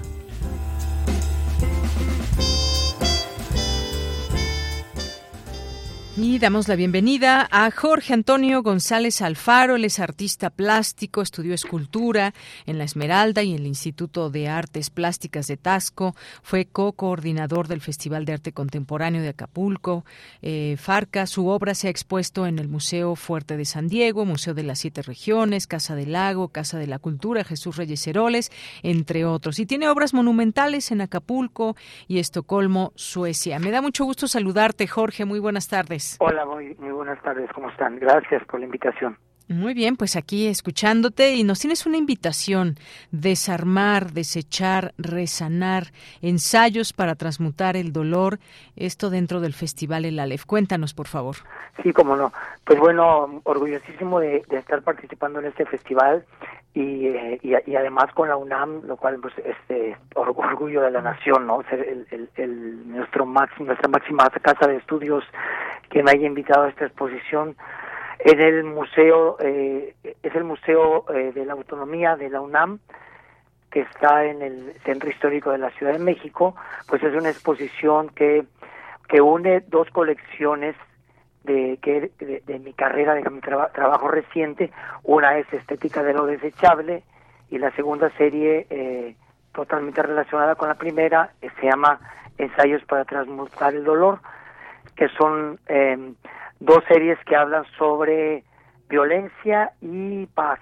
Eh, en la primera, en, que se llama Estética de los Desechables, una serie de obras hechas, digamos, con técnicas tradicionales, como son la talla y otras cosas similares. Eh, hablo precisamente sobre la forma en la que el, el ser humano es convertido en, en desechos o, o tratado como desecho en la sociedad contemporánea necrocapitalista. Y la segunda serie, que se deriva de la primera, que se llama, se llama Ensayos para transmutar el dolor, que está hecha con fragmentos de, de armas, de armas reales que fueron eh, pues eh, conseguidas por el ejército en un programa de desarme voluntario. Hago una serie de piezas en las que la búsqueda más bien es de entender eh, el, el proceso de resiliencia de, las personas que fueron víctimas de, la violencia o de sus familiares, el proceso para volver a tomar el camino de la vida, de la paz, la reconstrucción, la reconciliación. Y bueno, pues eh, en general ese es el, el eh, digamos, el tema de esta exposición. Muy bien, bueno, pues ahí está esta posibilidad que nos abres de pues de admirar a través de esta exposición, pero también a través de eh, generar esas reflexiones que justamente nos abre este Festival de Artes y de Ciencia que nos lleva a pues a reflexionar justamente sobre estos temas que tienen que ver con eh, la cultura de la paz y por qué de la violencia y que los espacios que más se puedan generar siempre importantes. Y una una eh, de estas formas es a través justamente del arte. ¿Cómo crees desde tu punto de vista que abona esto a generar estas reflexiones, estas discusiones en torno a la violencia y la paz? Bueno, creo que la, más importante forma es en, recordarlos constantemente que a pesar de que estamos en un país en el que se está intentando vivir en paz y en democracia, eh, una gran parte de la sociedad no lo está. O sea, en general sí somos un país que creo que estamos eh, bogando por la paz. Pero una gran parte de la sociedad no lo está haciendo, no está en ese acuerdo y hay muchas víctimas de la violencia, mucha gente desaparecida, eh, muchos asesinatos eh, este, y otras formas de violencia que no es necesario enumerar. Entonces, ¿cuál es la forma? Pues recordarle a la gente, ver esto eh, de manera tangible en piezas que, que, que nos hagan ver este, realmente eh, que hay gente que en este momento, por ejemplo, 115 mil desaparecidos con ficha, ficha de búsqueda en el país, más tal vez otro tanto de personas que están desaparecidos y ni siquiera están con ficha de búsqueda. Es el, enorme dolor de las familias a las que se les han desaparecido familiares, eh, la mayoría mujeres, lo sabemos muy bien, y que, bueno, mi obra eh, incide en ese tema, que aunque la gente dice, bueno, ¿para qué hablar de la violencia si ya la sabemos? Pues yo creo que hay que seguírselo recordando a la gente. Pero también con, con, con, la, con la, digamos, con la segunda parte de mi propuesta, que es la de ensayos para transmitir el dolor, decirles también, la gente a la que le han desaparecido familiar o asesinado, no se quedan solamente en el rencor, en el odio, en la frustración, son gente que se organiza, que se mueve para buscar a sus familiares, que, que tienen charlas constantes con la sociedad para hacernos conscientes de no solo de lo que existe, sino de que en cualquier momento nos podría tocar a nosotros. Efectivamente, este es algo, esto es algo importante cuando nos unimos, cuando hablamos de, de, la colectividad, de la solidaridad, pues es justamente también hermanarnos de alguna manera quien ha sido víctima, por ejemplo, de la violencia, cómo le acompañamos o cómo generamos también un entorno que, que frene esa violencia. Entonces, creo que nos podemos ver como ese todo que puede detener algo que no está siendo positivo para la sociedad. Y bueno, pues ahí esta exposición interactiva eh, por estas esculturas que nos eh, platicas y que buscan vislumbrar justamente esos tránsitos de la violencia a la paz. Ya nos hablabas de este mundo capitalista, eh, cómo, cómo nos vemos nosotros mismos como seres humanos, cómo estamos muchas veces cosificados y, y, y nos convertimos en esa mercancía desechable. Así que todas estas reflexiones son las a las que nos invitas a través de este arte. Pues bueno, eh, claro. Recuérdanos cuándo podemos y en qué sitio admirar esta exposición. Claro, mira, este en el, el Museo Palacio de la Autonomía, uh -huh. que está en la calle Licenciado Verdad, en el centro histórico, a, a, a metros del Palacio Nacional, digamos, uh -huh. entrando por la calle de Moneda y está Licenciado Verdad. Va a estar abierta hasta el 31 de este mes, de 10 de la mañana a 6 de la tarde. Son 12 piezas eh, interactivas que tienen una característica, todo se puede tocar con uh -huh. respeto y con suavidad. Hay piezas con las que se puede jugar, se puede sentar en ellas, eh, abrir, cerrar. Está muy interesante y también nos invita a, a, a recordar siempre el asunto del respeto. Podemos tocar, pero con respeto.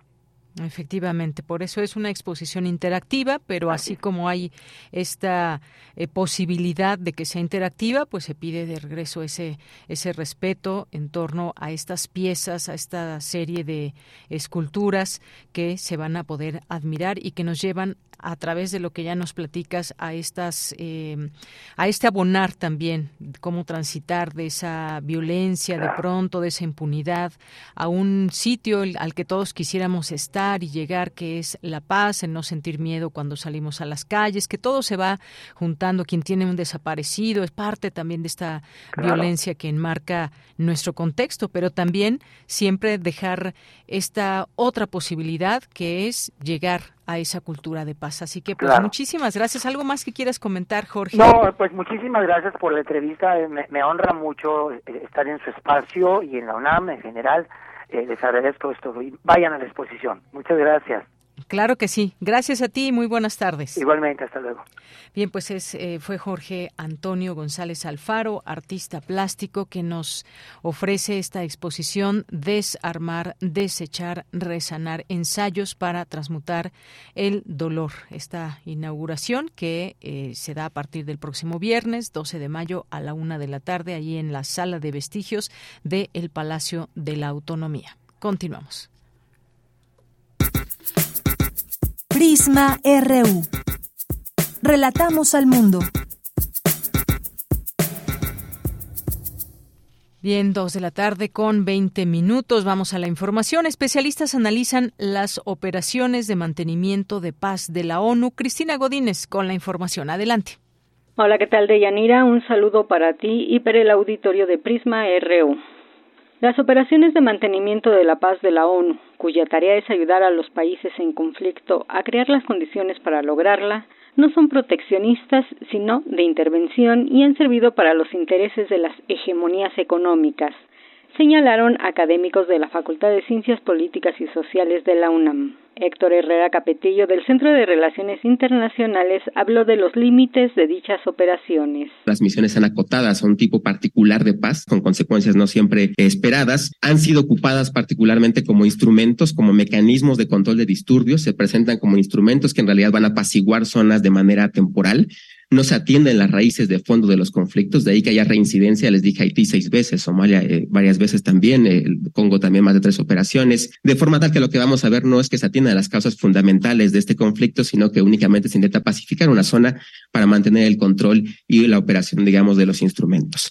Al mismo tiempo que se habla del discurso humanitario, de la intervención, de mantener en realidad una conducta positiva frente a, las relaciones internacionales, vemos a las potencias contribuyendo con armas, involucradas en el conflicto directa o indirectamente de otras formas, y a la población local víctima de este tipo de implementaciones inefectivas. En tanto, Irving Rico Becerra, profesor de Relaciones Internacionales, señaló que las acciones desarrolladas por contingentes militares en varios países están ligadas a la economía de guerra. Debemos, me parece, entender a las operaciones del mantenimiento de la paz como elementos que forman parte de estas correas de transmisión de la hegemonía mundial y que si bien buscan la pacificación o la seguridad en ciertos términos, debemos de preguntarnos, como ya lo hacía muy bien Héctor, qué tipo de paz y qué tipo de seguridad están buscando este tipo de mecanismos. Y en ese sentido, ¿cuáles son los métodos que han impulsado para lograr esas formas de pacificación y de securitización en el mundo, en donde la hegemonía mundial pues tiene un papel muy importante en cómo se han delineado estos procesos y cómo se han impulsado también estas operaciones. Para la profesora Sandra Canetti Zavala Hernández, la operación más larga ha sido en Haití con el propósito de apoyar un entorno seguro y estable. Sin embargo, el país ha vivido golpes de Estado financiados por Estados Unidos y las armas son introducidas por los países que buscan desarmarlo. Deyanira, este es mi reporte. Buenas tardes. Gracias, Cristina Godínez. Nos vamos ahora a la información internacional a través de Radio Francia. Prisma RU. Relatamos al mundo.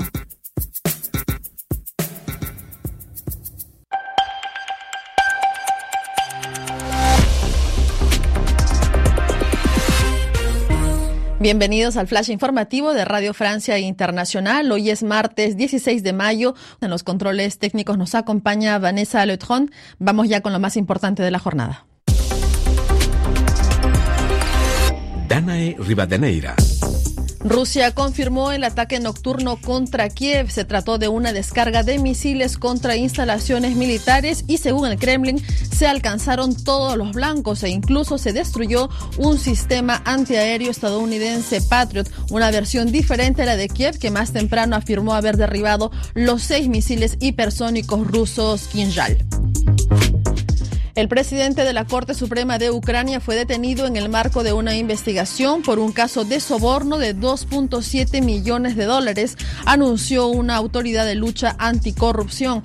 El soborno en cuestión sería el del multimillonario ucraniano Kostiantin Yevago, que habría pagado esta suma para evitar su extradición de Francia a Ucrania. Una misión de paz dirigida por seis mandatarios africanos partirá lo antes posible a Ucrania y Rusia para intentar encontrar una solución pacífica a este conflicto devastador. Reunión también, pero de los 46 miembros del Consejo de Europa que se reúnen en Islandia para mostrar su apoyo a Ucrania contra la invasión rusa. La justicia francesa ordenó juzgar a 14 personas por el asesinato en octubre de 2020 del profesor Samuel Paty a manos de un islamista radicalizado por haber mostrado en clase caricaturas de Mahoma. El crimen cometido a manos de un refugiado ruso de 18 años de origen checheno que apuñaló y decapitó al profesor cerca de su centro de secundaria conmocionó al país. Las ejecuciones registradas en 2022 alcanzaron la cifra más alta en cinco años, según informe de Amnistía Internacional sobre la pena de muerte. Lo alarmante es que el 90% de las ejecuciones conocidas en el mundo, fuera de China, se llevaron a cabo por solo tres países, Irán, Arabia Saudita y Egipto. Estados Unidos, el expresidente Donald Trump reaccionó de manera inmediata a la forma final de la investigación sobre el FBI y la trama rusa de la campaña en las elecciones presidenciales de 2016. El público estadounidense fue estafado, dijo. El informe concluyó que el FBI no tenía pruebas suficientes para abrir esta investigación. Se alimenta así la narrativa de Trump de que es objeto de una persecución injusta por el uso político del FBI y del Departamento de Justicia. Ya está aquí las noticias en Radio Francia Internacional.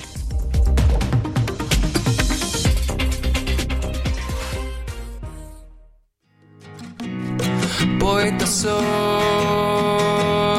errando voy, buscando el sonido que dejó tu voz, mi corazón alcanzando el tuyo es un destino decidido, escúchame. Poetas errantes. Hoy es martes y Poetas Errantes se hacen presentes en este espacio. Hoy 16 de mayo del año 2023 y les presento aquí con ustedes en esta ocasión a Pablo Castro. ¿Cómo estás Pablo? Muy buenas tardes. Hola Deya, muy buenas tardes. Un placer como siempre estar aquí contigo y con todos nuestros radioescuchas en un día más de compartir el aire. Pablo, pues qué gusto escucharte y tenerte hoy aquí en Poetas Errantes, que ya con solo leer el tema me imagino por dónde va todo esto, pero vamos a ver este enfoque de vivir solo. Cuéntame, por favor. Así es, vivir solo. Y en esta cápsula vamos a hablar un poquito acerca de todos los retos que nos enfrentamos cuando tomamos esa decisión. Yo la tomé hace ya eh, algunos meses, pero eso me, ha servido para ver la vida de una manera diferente. Y lo, que me gustaría enfatizar es que no necesariamente la vida cambia como muchas veces nos lo dicen, ¿no?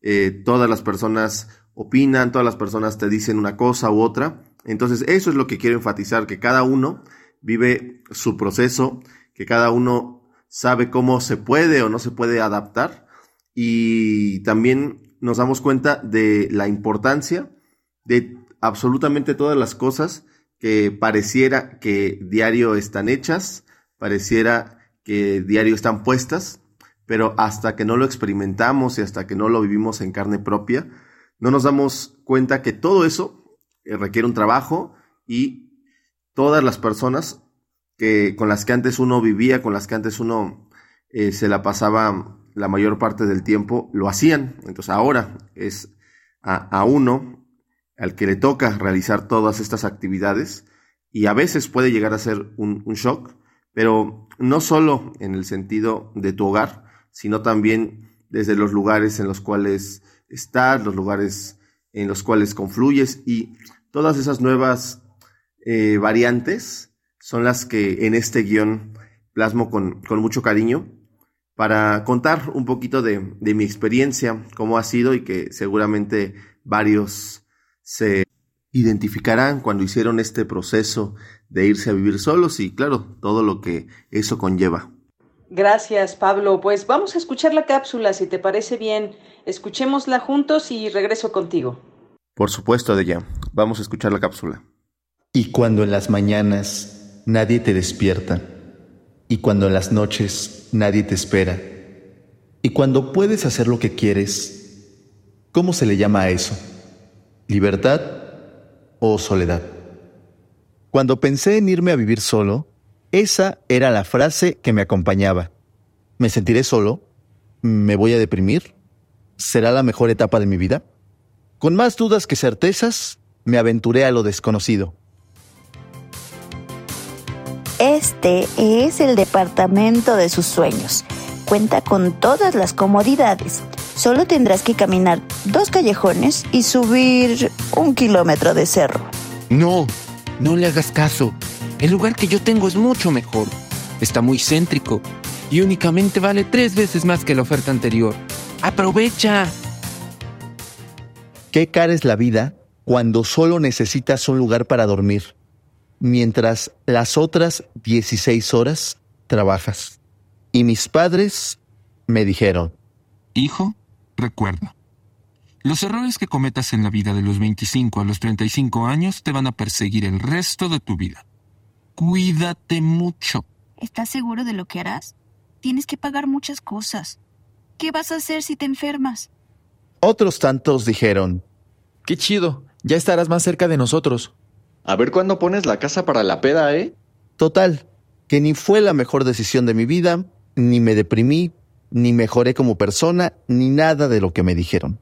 Solo podría decir que es raro. Lo que sí pensaba es que tendría más tiempo. Y sí, quizás sí, pero también desperdicio más mi tiempo. Todo inició con un colchón y un librero para colocar mis libros favoritos y también un banco. Y siempre es una aventura saber qué puede desayunar uno. Un tamal, una fruta, chilaquiles o quizá un pan olvidado Y también es una aventura saber qué comerá uno. Una fruta, chilaquiles, pollo rostizado, unas papas o lo primero que encuentre. Eso sí, disfruto mucho caminar de mi hogar al trabajo.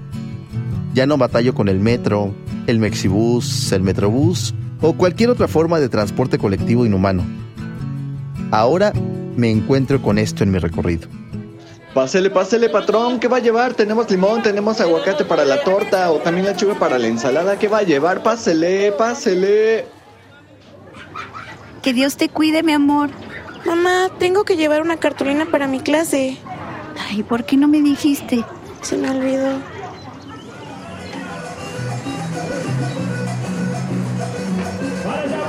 ¡Viva! ¡Échale! ¡Ujajay!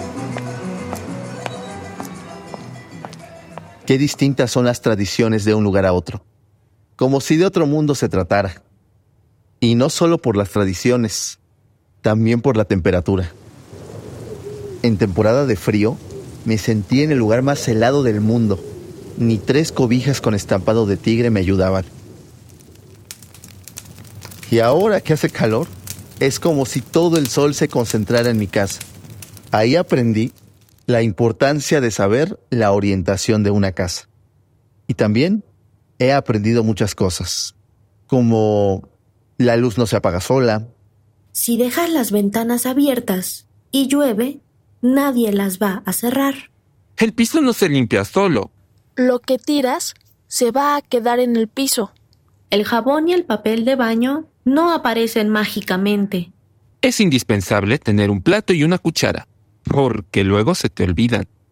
Si te sientes mal, tienes dos opciones. O vas por tu cuenta al doctor o te sientes doblemente mal. Y como estos ejemplos hay tantos y tantos. Pero lo que sé es que me ha servido para conocerme mejor, para conocer mis aciertos, mis vulnerabilidades y sobre todo, siempre recordarme que no hay otro camino en la vida que decidir qué rumbo tomar. No sé qué pase mañana, pasado o el año que viene, pero no me arrepiento de haber tomado la decisión de vivir solo. Ahora sé el trabajo que cuestan muchas cosas y la satisfacción de conseguir otras. Soy feliz por aprender y dejar que la vida me enseñe momentos nuevos.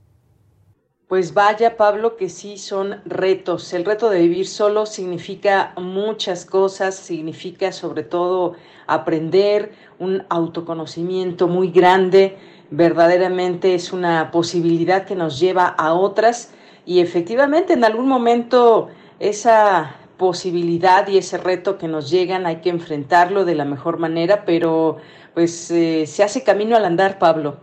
Efectivamente, de se hace camino al andar y yo considero que es una nueva etapa de, de la vida. Uno quizá nunca está preparado para las nuevas etapas, porque obviamente nunca lo ha vivido, pero son procesos que valen la pena hacer, que valen la pena descubrir y que, por supuesto, se quedan guardados en el corazón de cada uno, porque a fin de cuentas son otras formas de conocernos a nosotros mismos y para las personas que quieran cumplir ese reto, decirles que no es fácil, como nada en esta vida, pero la satisfacción de hacerlo siempre queda, así que atrévanse, atrévanse a lograr lo que quieren, atrévanse a dar un siguiente paso y estoy seguro que no se van a arrepentir. Pues muchas gracias Pablo, de verdad gracias a ti y a todo el equipo de Poetas Errantes, un gusto siempre escucharles en este espacio. Pues nada, de nueva cuenta, gracias por esta posibilidad que nos dan de escuchar sus historias y pues nos escuchamos el siguiente martes. Que estés muy bien. Al contrario, de gracias a ti siempre por el espacio, por el apoyo y por supuesto agradeciendo siempre a mis compañeros los poetas errantes que hacen posible estos programas con el apoyo de todos, con el apoyo de la, de la maestra Marta y siempre, siempre, siempre damos lo mejor de nosotros para compartir desde el amor nuestras experiencias y compartir desde el amor un poco más de la poesía. Cuídate mucho de ella. Continuamos. Esta es una producción de Poetas Errantes, unidos con la poesía y el corazón. Algo en ti es muy familiar. Hay algo en este encuentro que no quiero olvidar. Poeta soy.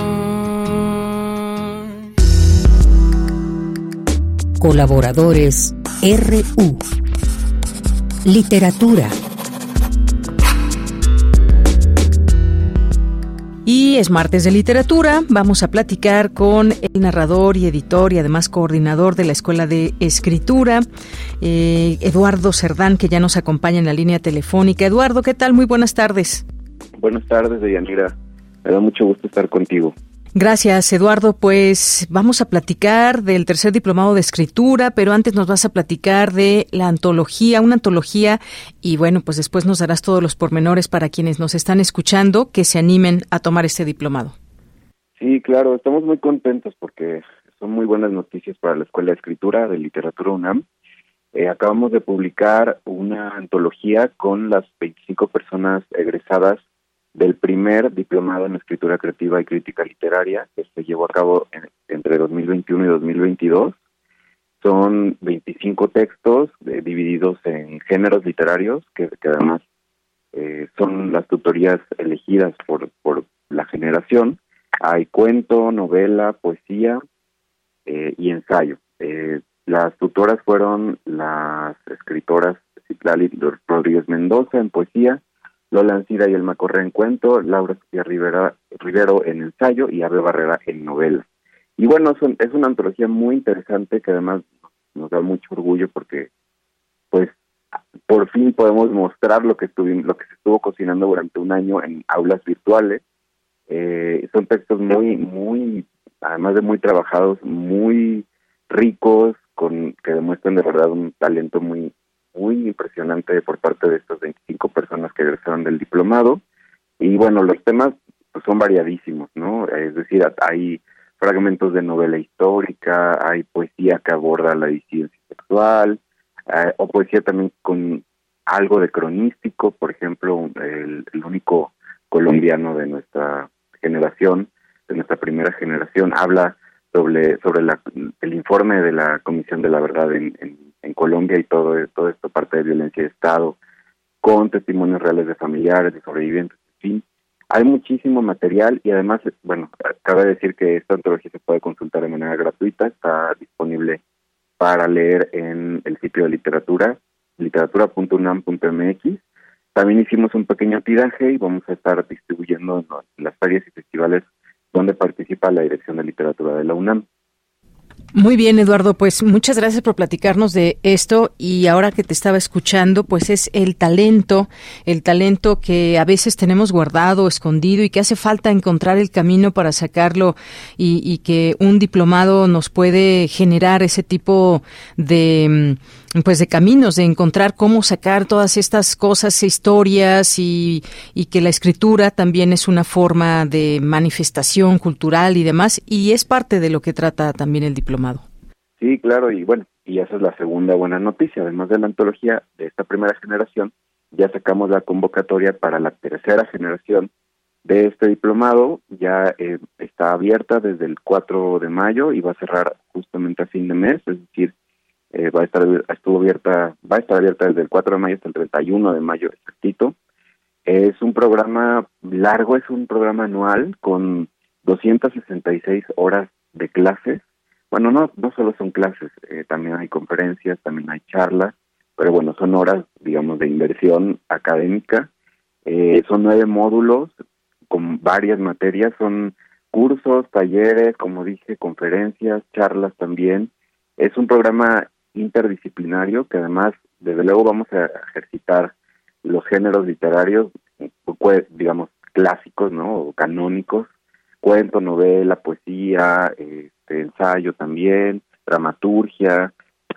Está eso, por supuesto, como cualquier programa de escritura creativa, pero también hay varias materias en donde hay cruces con otras disciplinas presentes en la UNAM, ¿no? Entonces, es literatura y cine, literatura e historia, literatura de neurociencia, psicoanálisis, incluso ocultismo, em, deporte, ilustración. Tenemos un, la verdad es un, programa muy, muy rico y bueno, la verdad, pues está aprobado, ¿no? Ya llevamos dos generaciones, ahora estamos en marcha con la con el con ya los últimos módulos del segundo diplomado y la verdad ha sido un gran éxito, ha tenido eh, pues una muy buena respuesta por parte del público de, de varios países, no solo de México.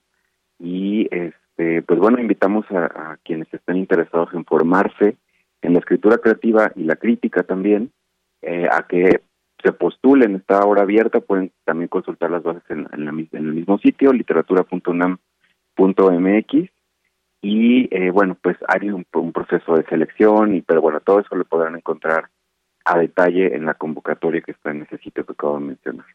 Muy bien, pues sí, un diplomado bastante amplio, como bien dices. Hasta el 31 de mayo pueden eh, inscribirse, está abierta esta convocatoria, ya con toda esta amplitud que nos das de qué se va a tratar. Y sí, es algo largo, pero me parece que también quien está interesado, interesada, puede ir en ese camino de descubrimiento y tener esta posibilidad de todas estas cosas que nos dices, este programa tan grande que va desde la poesía, ensayo, los distintos módulos, talleres, cursos, hay de todo un poco en este diplomado. Ahora bien, ¿quién, quién puede ser parte de este diplomado, Eduardo?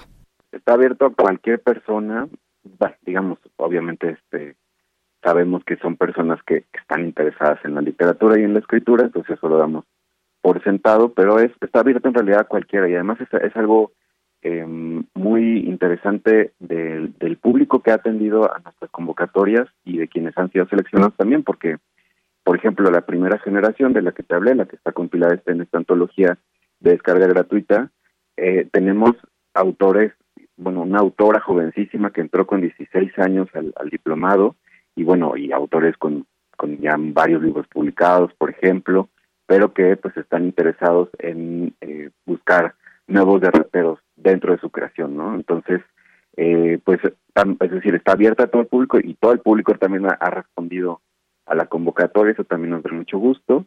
Y bueno, tenemos, te, puedo contar un poco sobre algunos nombres de, docentes, por ejemplo, va a estar en esta tercera edición Vivian Abenshushan, Silvia Aguilar Seleni, Ave Barrera, Úrsula Cambas, César Cañedo, José Israel Carranza, Dalia de la Cerda, Manuel Galicia, Julieta García González, Francisco González Cruzí, Teddy López Mil, Antonio Malpica, Alejandro Merlín, Anel Pérez, Cutsi Quesada, entre muchas otras personas que van a estar con nosotros y nos da nos da mucho gusto también tener un, una nómina tan tan sólida. Además, bueno, ya hemos trabajado con varios de estos ponentes en las dos ediciones anteriores. Nos da mucho gusto tener a, a, a estos, digamos que reincidentes, pero también nuevas incorporaciones, ¿no? Y cada vez vamos haciendo algunos ajustitos con, con respecto a las ediciones anteriores, también conforme a lo que nos van retroalimentando la generación, eh, las generaciones, ¿no? Y bueno, también otro detalle muy importante que nos da mucho gusto es que este diplomado en esta, en esta edición eh, puede proponerse como opción de titulación para pasantes de la licenciatura en lengua y literaturas hispánicas de la PESA Catlán hasta ahora es, es, el programa que nos ha dado el sí, pero bueno, eso, es una, también una gran noticia que, que podamos ser parte de la titulación de, de pues sí, de personas que son de licenciatura, ¿no? Entonces no solamente es el diplomado, sino ya tiene este otra otro carácter, otro acento que es, es digamos que un valor añadido, pero bueno, nos da muchísimo también. Muy bien, pues muchísimas gracias. Gracias, Eduardo Cerdán, por haber estado aquí en Prisma RU, platicarnos de este tercer diplomado de escritura. Eh, también, justamente te iba a preguntar quiénes participan. Ya nos diste ahí algunos de los nombres de los ponentes, sus perfiles, que por supuesto eh, muy conocidos algunos de ellos. Y pues no se diga más, entren a la página de literatura.unam.mx, ahí pueden encontrar todos los datos y por supuesto pues está abierto, como bien dices, a todas aquellas aquellas personas interesadas en toda esta parte de la escritura creativa. Pues muchas gracias, gracias Eduardo por haber estado aquí en Prisma RU. Muchas gracias, Deyanira, y bueno, reiteramos la invitación. Ojalá que, se postulen y también que consulten las demás actividades de literatura Claro que sí. Bueno, pues eh, fue Eduardo Cerdán, eh, narrador, editor y coordinador de la Escuela de Escritura de la Dirección de Literatura y Fomento a la Lectura de la UNAM. Muchas gracias. Continuamos. Cultura RU. Bien, vamos ahora a Cultura con Tamara Quiroz. Tamara, ¿cómo estás? Muy buenas tardes. Muy bien, Deyanira, con mucho gusto de saludarte y saludar al auditorio de Prisma RU. Muchísimas gracias a las y los que nos acompañan a través de las frecuencias de Radio UNAM en este martes, martes lluvioso, al menos acá en la Ciudad de México. Así que, bueno, a los que nos escuchen también desde otras latitudes, pues les mandamos saludos y seguimos con la información ya en esta recta final de la transmisión. Les comparto que en el Museo Universitario del Chopo, específicamente en el Foro del Dinosaurio, se realiza un ejercicio escénico que está basado en la novela Casas Vacías de Brenda Navarro, en el que la autora se refiere al sufrimiento de una mujer ante la desaparición de su hijo y se trata de La Casa Salvaje. Para brindarnos todos los detalles de esta pieza, en la línea nos acompaña Mariana Jiménez. Ella eh, estudió la licenciatura en la Escuela Superior de Arte Dramático en Málaga, España, ha cursado diversos cursos y talleres relacionados con las artes escénicas, también ha trabajado como actriz en diversas películas como Corina, Ruido, Tengo que morir todas las noches, El sueño de Lu, XY. También en teatro ha participado en numerosas piezas, algunas de ellas El convivio del difunto, Cartografía de una tormenta, solo por mencionar algunas. Y también ha sido directora de La montaña soy yo. Eh, historias del té, ectogénesis y todo y nada. Eh, Mariana, Mariana Jiménez, bienvenida a este espacio radiofónico. Muchísimas gracias, gracias por este espacio. Platícanos. Eh, es un placer estar aquí. No, al contrario, el placer es nuestro. Platícanos, por favor, de esta de esta pieza escénica eh, que además cuenta con eh, pues músicos invitados en, en, uno de los recintos pues más emblemáticos también de la universidad. Cuéntanos de qué va y, y cómo es que pues convergen la literatura y estas y esta puesta en escena, La Casa Salvaje. Sí, claro, cómo no. Bueno, Casas Vacías es una novela de Brenda Navarro, es una novela magistral. Eh, cuenta la historia de dos mujeres, una madre que pierde a un hijo en un parque de juegos y otra que se lo lleva y lo cría como propio. Este vértice trágico, eh, podríamos decir, pues desencadena una serie de reflexiones por parte de estas dos mujeres de, desde, desde estos lugares de dolor, de culpa, de angustia y de violencia. eh, Irene Azuela es, es, es, la actriz junto con Berenice González, ambas eh, son parte de la productora Caballera. Y es Irene, eh, una gran actriz y gran amiga, que me invita, me pasa la novela y me dice, bueno, esto a mí me gustaría llevarlo a escena eh, y quisiera que lo dirija. Eh, pues la lectura de la novela es, es dura, es, es, una historia muy dura. Uh -huh. y, y, bueno, después de esta lectura, pues nos juntamos juntos eh, uh -huh. con, eh, con Irene Berenice y también invitando a Mariana Villegas a protagonizar o a ponerse en el lugar de una mujer y otra, la madre biológica y la no biológica, pues decimos a ver qué vamos a hacer con esto, cómo nos vamos a acercar a, a este universo, que es además un universo literario. Eh, entonces la, la decisión que se tomó fue que íbamos a hacer un laboratorio de exploración a partir de nuestras propias historias, como si nos quisiéramos ir al origen de, ese enigma de la madre, ¿no? Uh -huh. Algunas de nosotras somos madres de este tipo, mmm, otras no. Y, y entonces el hilo conductor, digamos, el hilo que se va para atrás, es pues eh, todos y todas somos hijos de alguien, ¿no? Claro. Y estuvimos en el vientre de una madre. Y la experiencia a través de la mirada de la infancia, de la mirada de la madre, suma, se suma a lo que está muy presente en la novela de Brenda, que es la mirada de la sociedad sobre la madre.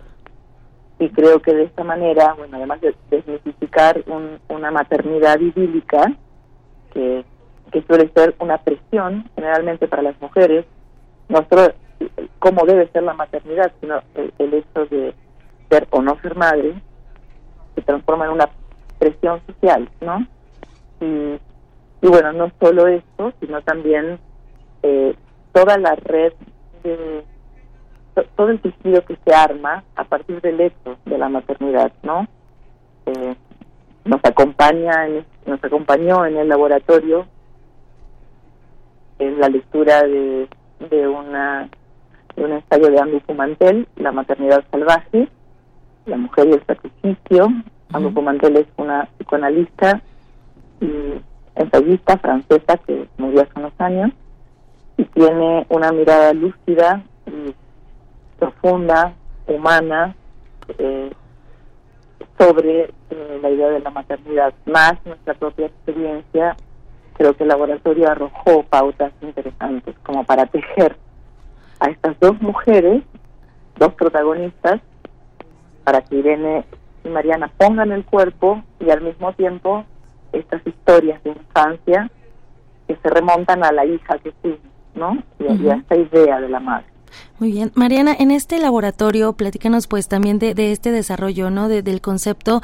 Eh, ¿Qué preguntas incómodas surgieron? También qué reflexión hubo desde, desde la forma personal, ustedes, como ya bien mencionas, como madres, pero también como artistas, ¿no? O sea, cómo reflejarlo eh, eh, y llevarlo al, al, arte vivo, pero pues ah, también es la vida misma.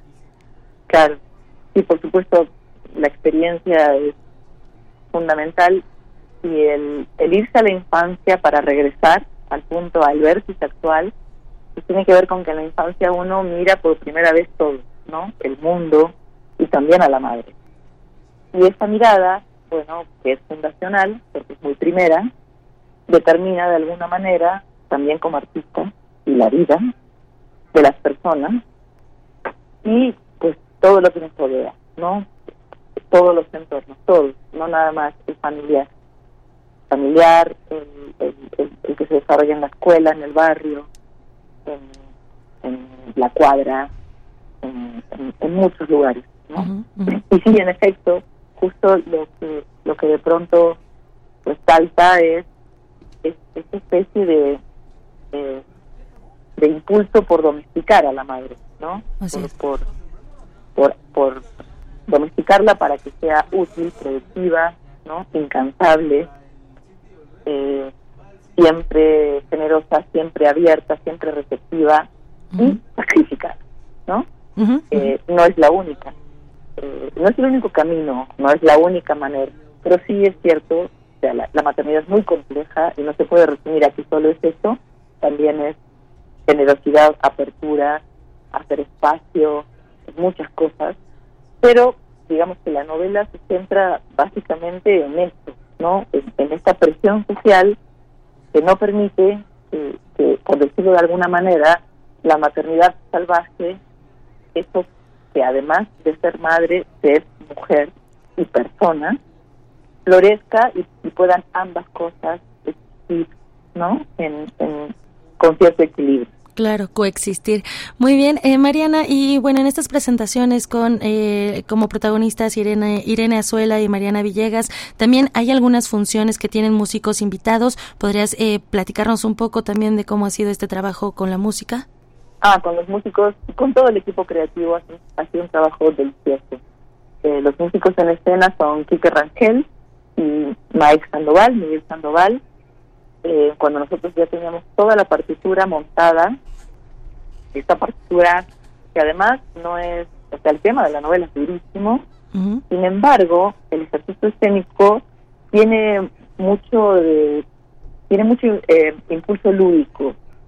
Eh, el tema no es no, no, no es jocoso, es lo más mínimo, pero lo lúdico está presente todo el tiempo, el juego, y de alguna manera sí jugamos también con los músicos porque los músicos cuando se suben al proyecto de alguna manera eh, improvisan esta esta eh, partitura y siguen a las actrices. O sea eso es lo interesante que estos dos contrabajos eh, están todo el tiempo siguiendo a veces a las dos a veces a una uno a una el otro a la otra entonces la sinergia que se da es, muy poderosa y bella. Vaya que sí, y seguramente es un momento que no se repetirá, así que haremos esta invitación a nuestro auditorio a que acuda al Foro del Dinosaurio en el Museo Universitario del Chopo. Se están presentando los jueves, bueno, queda el jueves 18 y 25, viernes 19 y 26, sábado 20, eh, que ahí eh, habrá un eh, los músicos invitados, domingos 14, 21 y 28, el 28 hay músicos invitados para que acudan a ver más y conocer más de esta reflexión que hacen eh, en torno a la maternidad y bueno, todos estos eh, otros ángulos que ya nos compartes, Mariana, eh, para que vayan a ver La Casa Salvaje. Te agradezco que hayas tomado la llamada y que nos hayas acompañado. Muchas este gracias. Me gustaría también completar, el, el equipo creativo está conformado por a Alicia Escobedo en el diseño de iluminación y escenografía, Luis Arturo Rodríguez en, la asesoría del movimiento y Alejandra Robles en la asistencia de dirección. Eso. Agradezco muchísimo el, espacio y esperamos que, se acerquen al topo. Hay un miércoles que hay función único, el 24. Ah, claro, eh, que ya es casi, es la penúltima, así es. Exacto. Y bueno, pues los esperamos y las esperamos con mucha emoción. Claro que sí, también aprovechamos para enviar un saludo a, todo el equipo del Museo Universitario del Chopo que, que siempre nos tienen estas excelentes propuestas. Que nos han recibido con una amabilidad y, de una manera muy amorosa, Gabriel Yepes, Sol, Juanma, Marcos, Frida, Enrique, así es, es un equipo maravilloso. Eso. Muy bien, Mariana Jiménez, muchísimas gracias por acompañarnos. Muchas gracias. Excelente tarde. Y bueno, Mariana Jiménez, gracias. Mariana Jiménez es directora de La Casa Salvaje, presente en el Museo Universitario del Chopo de Yanira. Te regreso los micrófonos. Mañana también regreso con más información. Que tengan muy buena tarde. Gracias, gracias Tamara. Y con eso nos despedimos y va a empezar a sonar The Trooper porque cada 16 de mayo los amantes del rock tienen una cita muy especial. Millones de personas se reúnen alrededor del mundo para celebrar el Día Mundial Heavy Metal. Así que vamos a escuchar a The Trooper y con esto me despido. Gracias a todo el equipo. Que tengan buena tarde, buen provecho. En nombre de todos soy de Yanira Morán. Hasta mañana.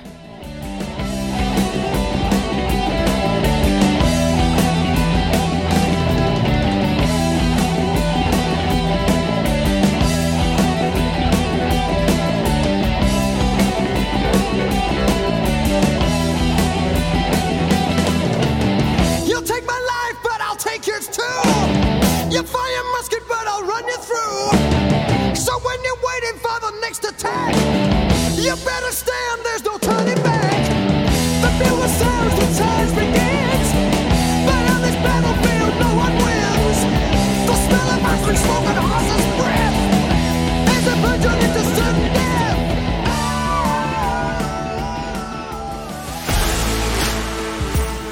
Radio UNAM presentó Prisma RU. Una mirada universitaria sobre los acontecimientos actuales. Prisma RU. Relatamos al mundo.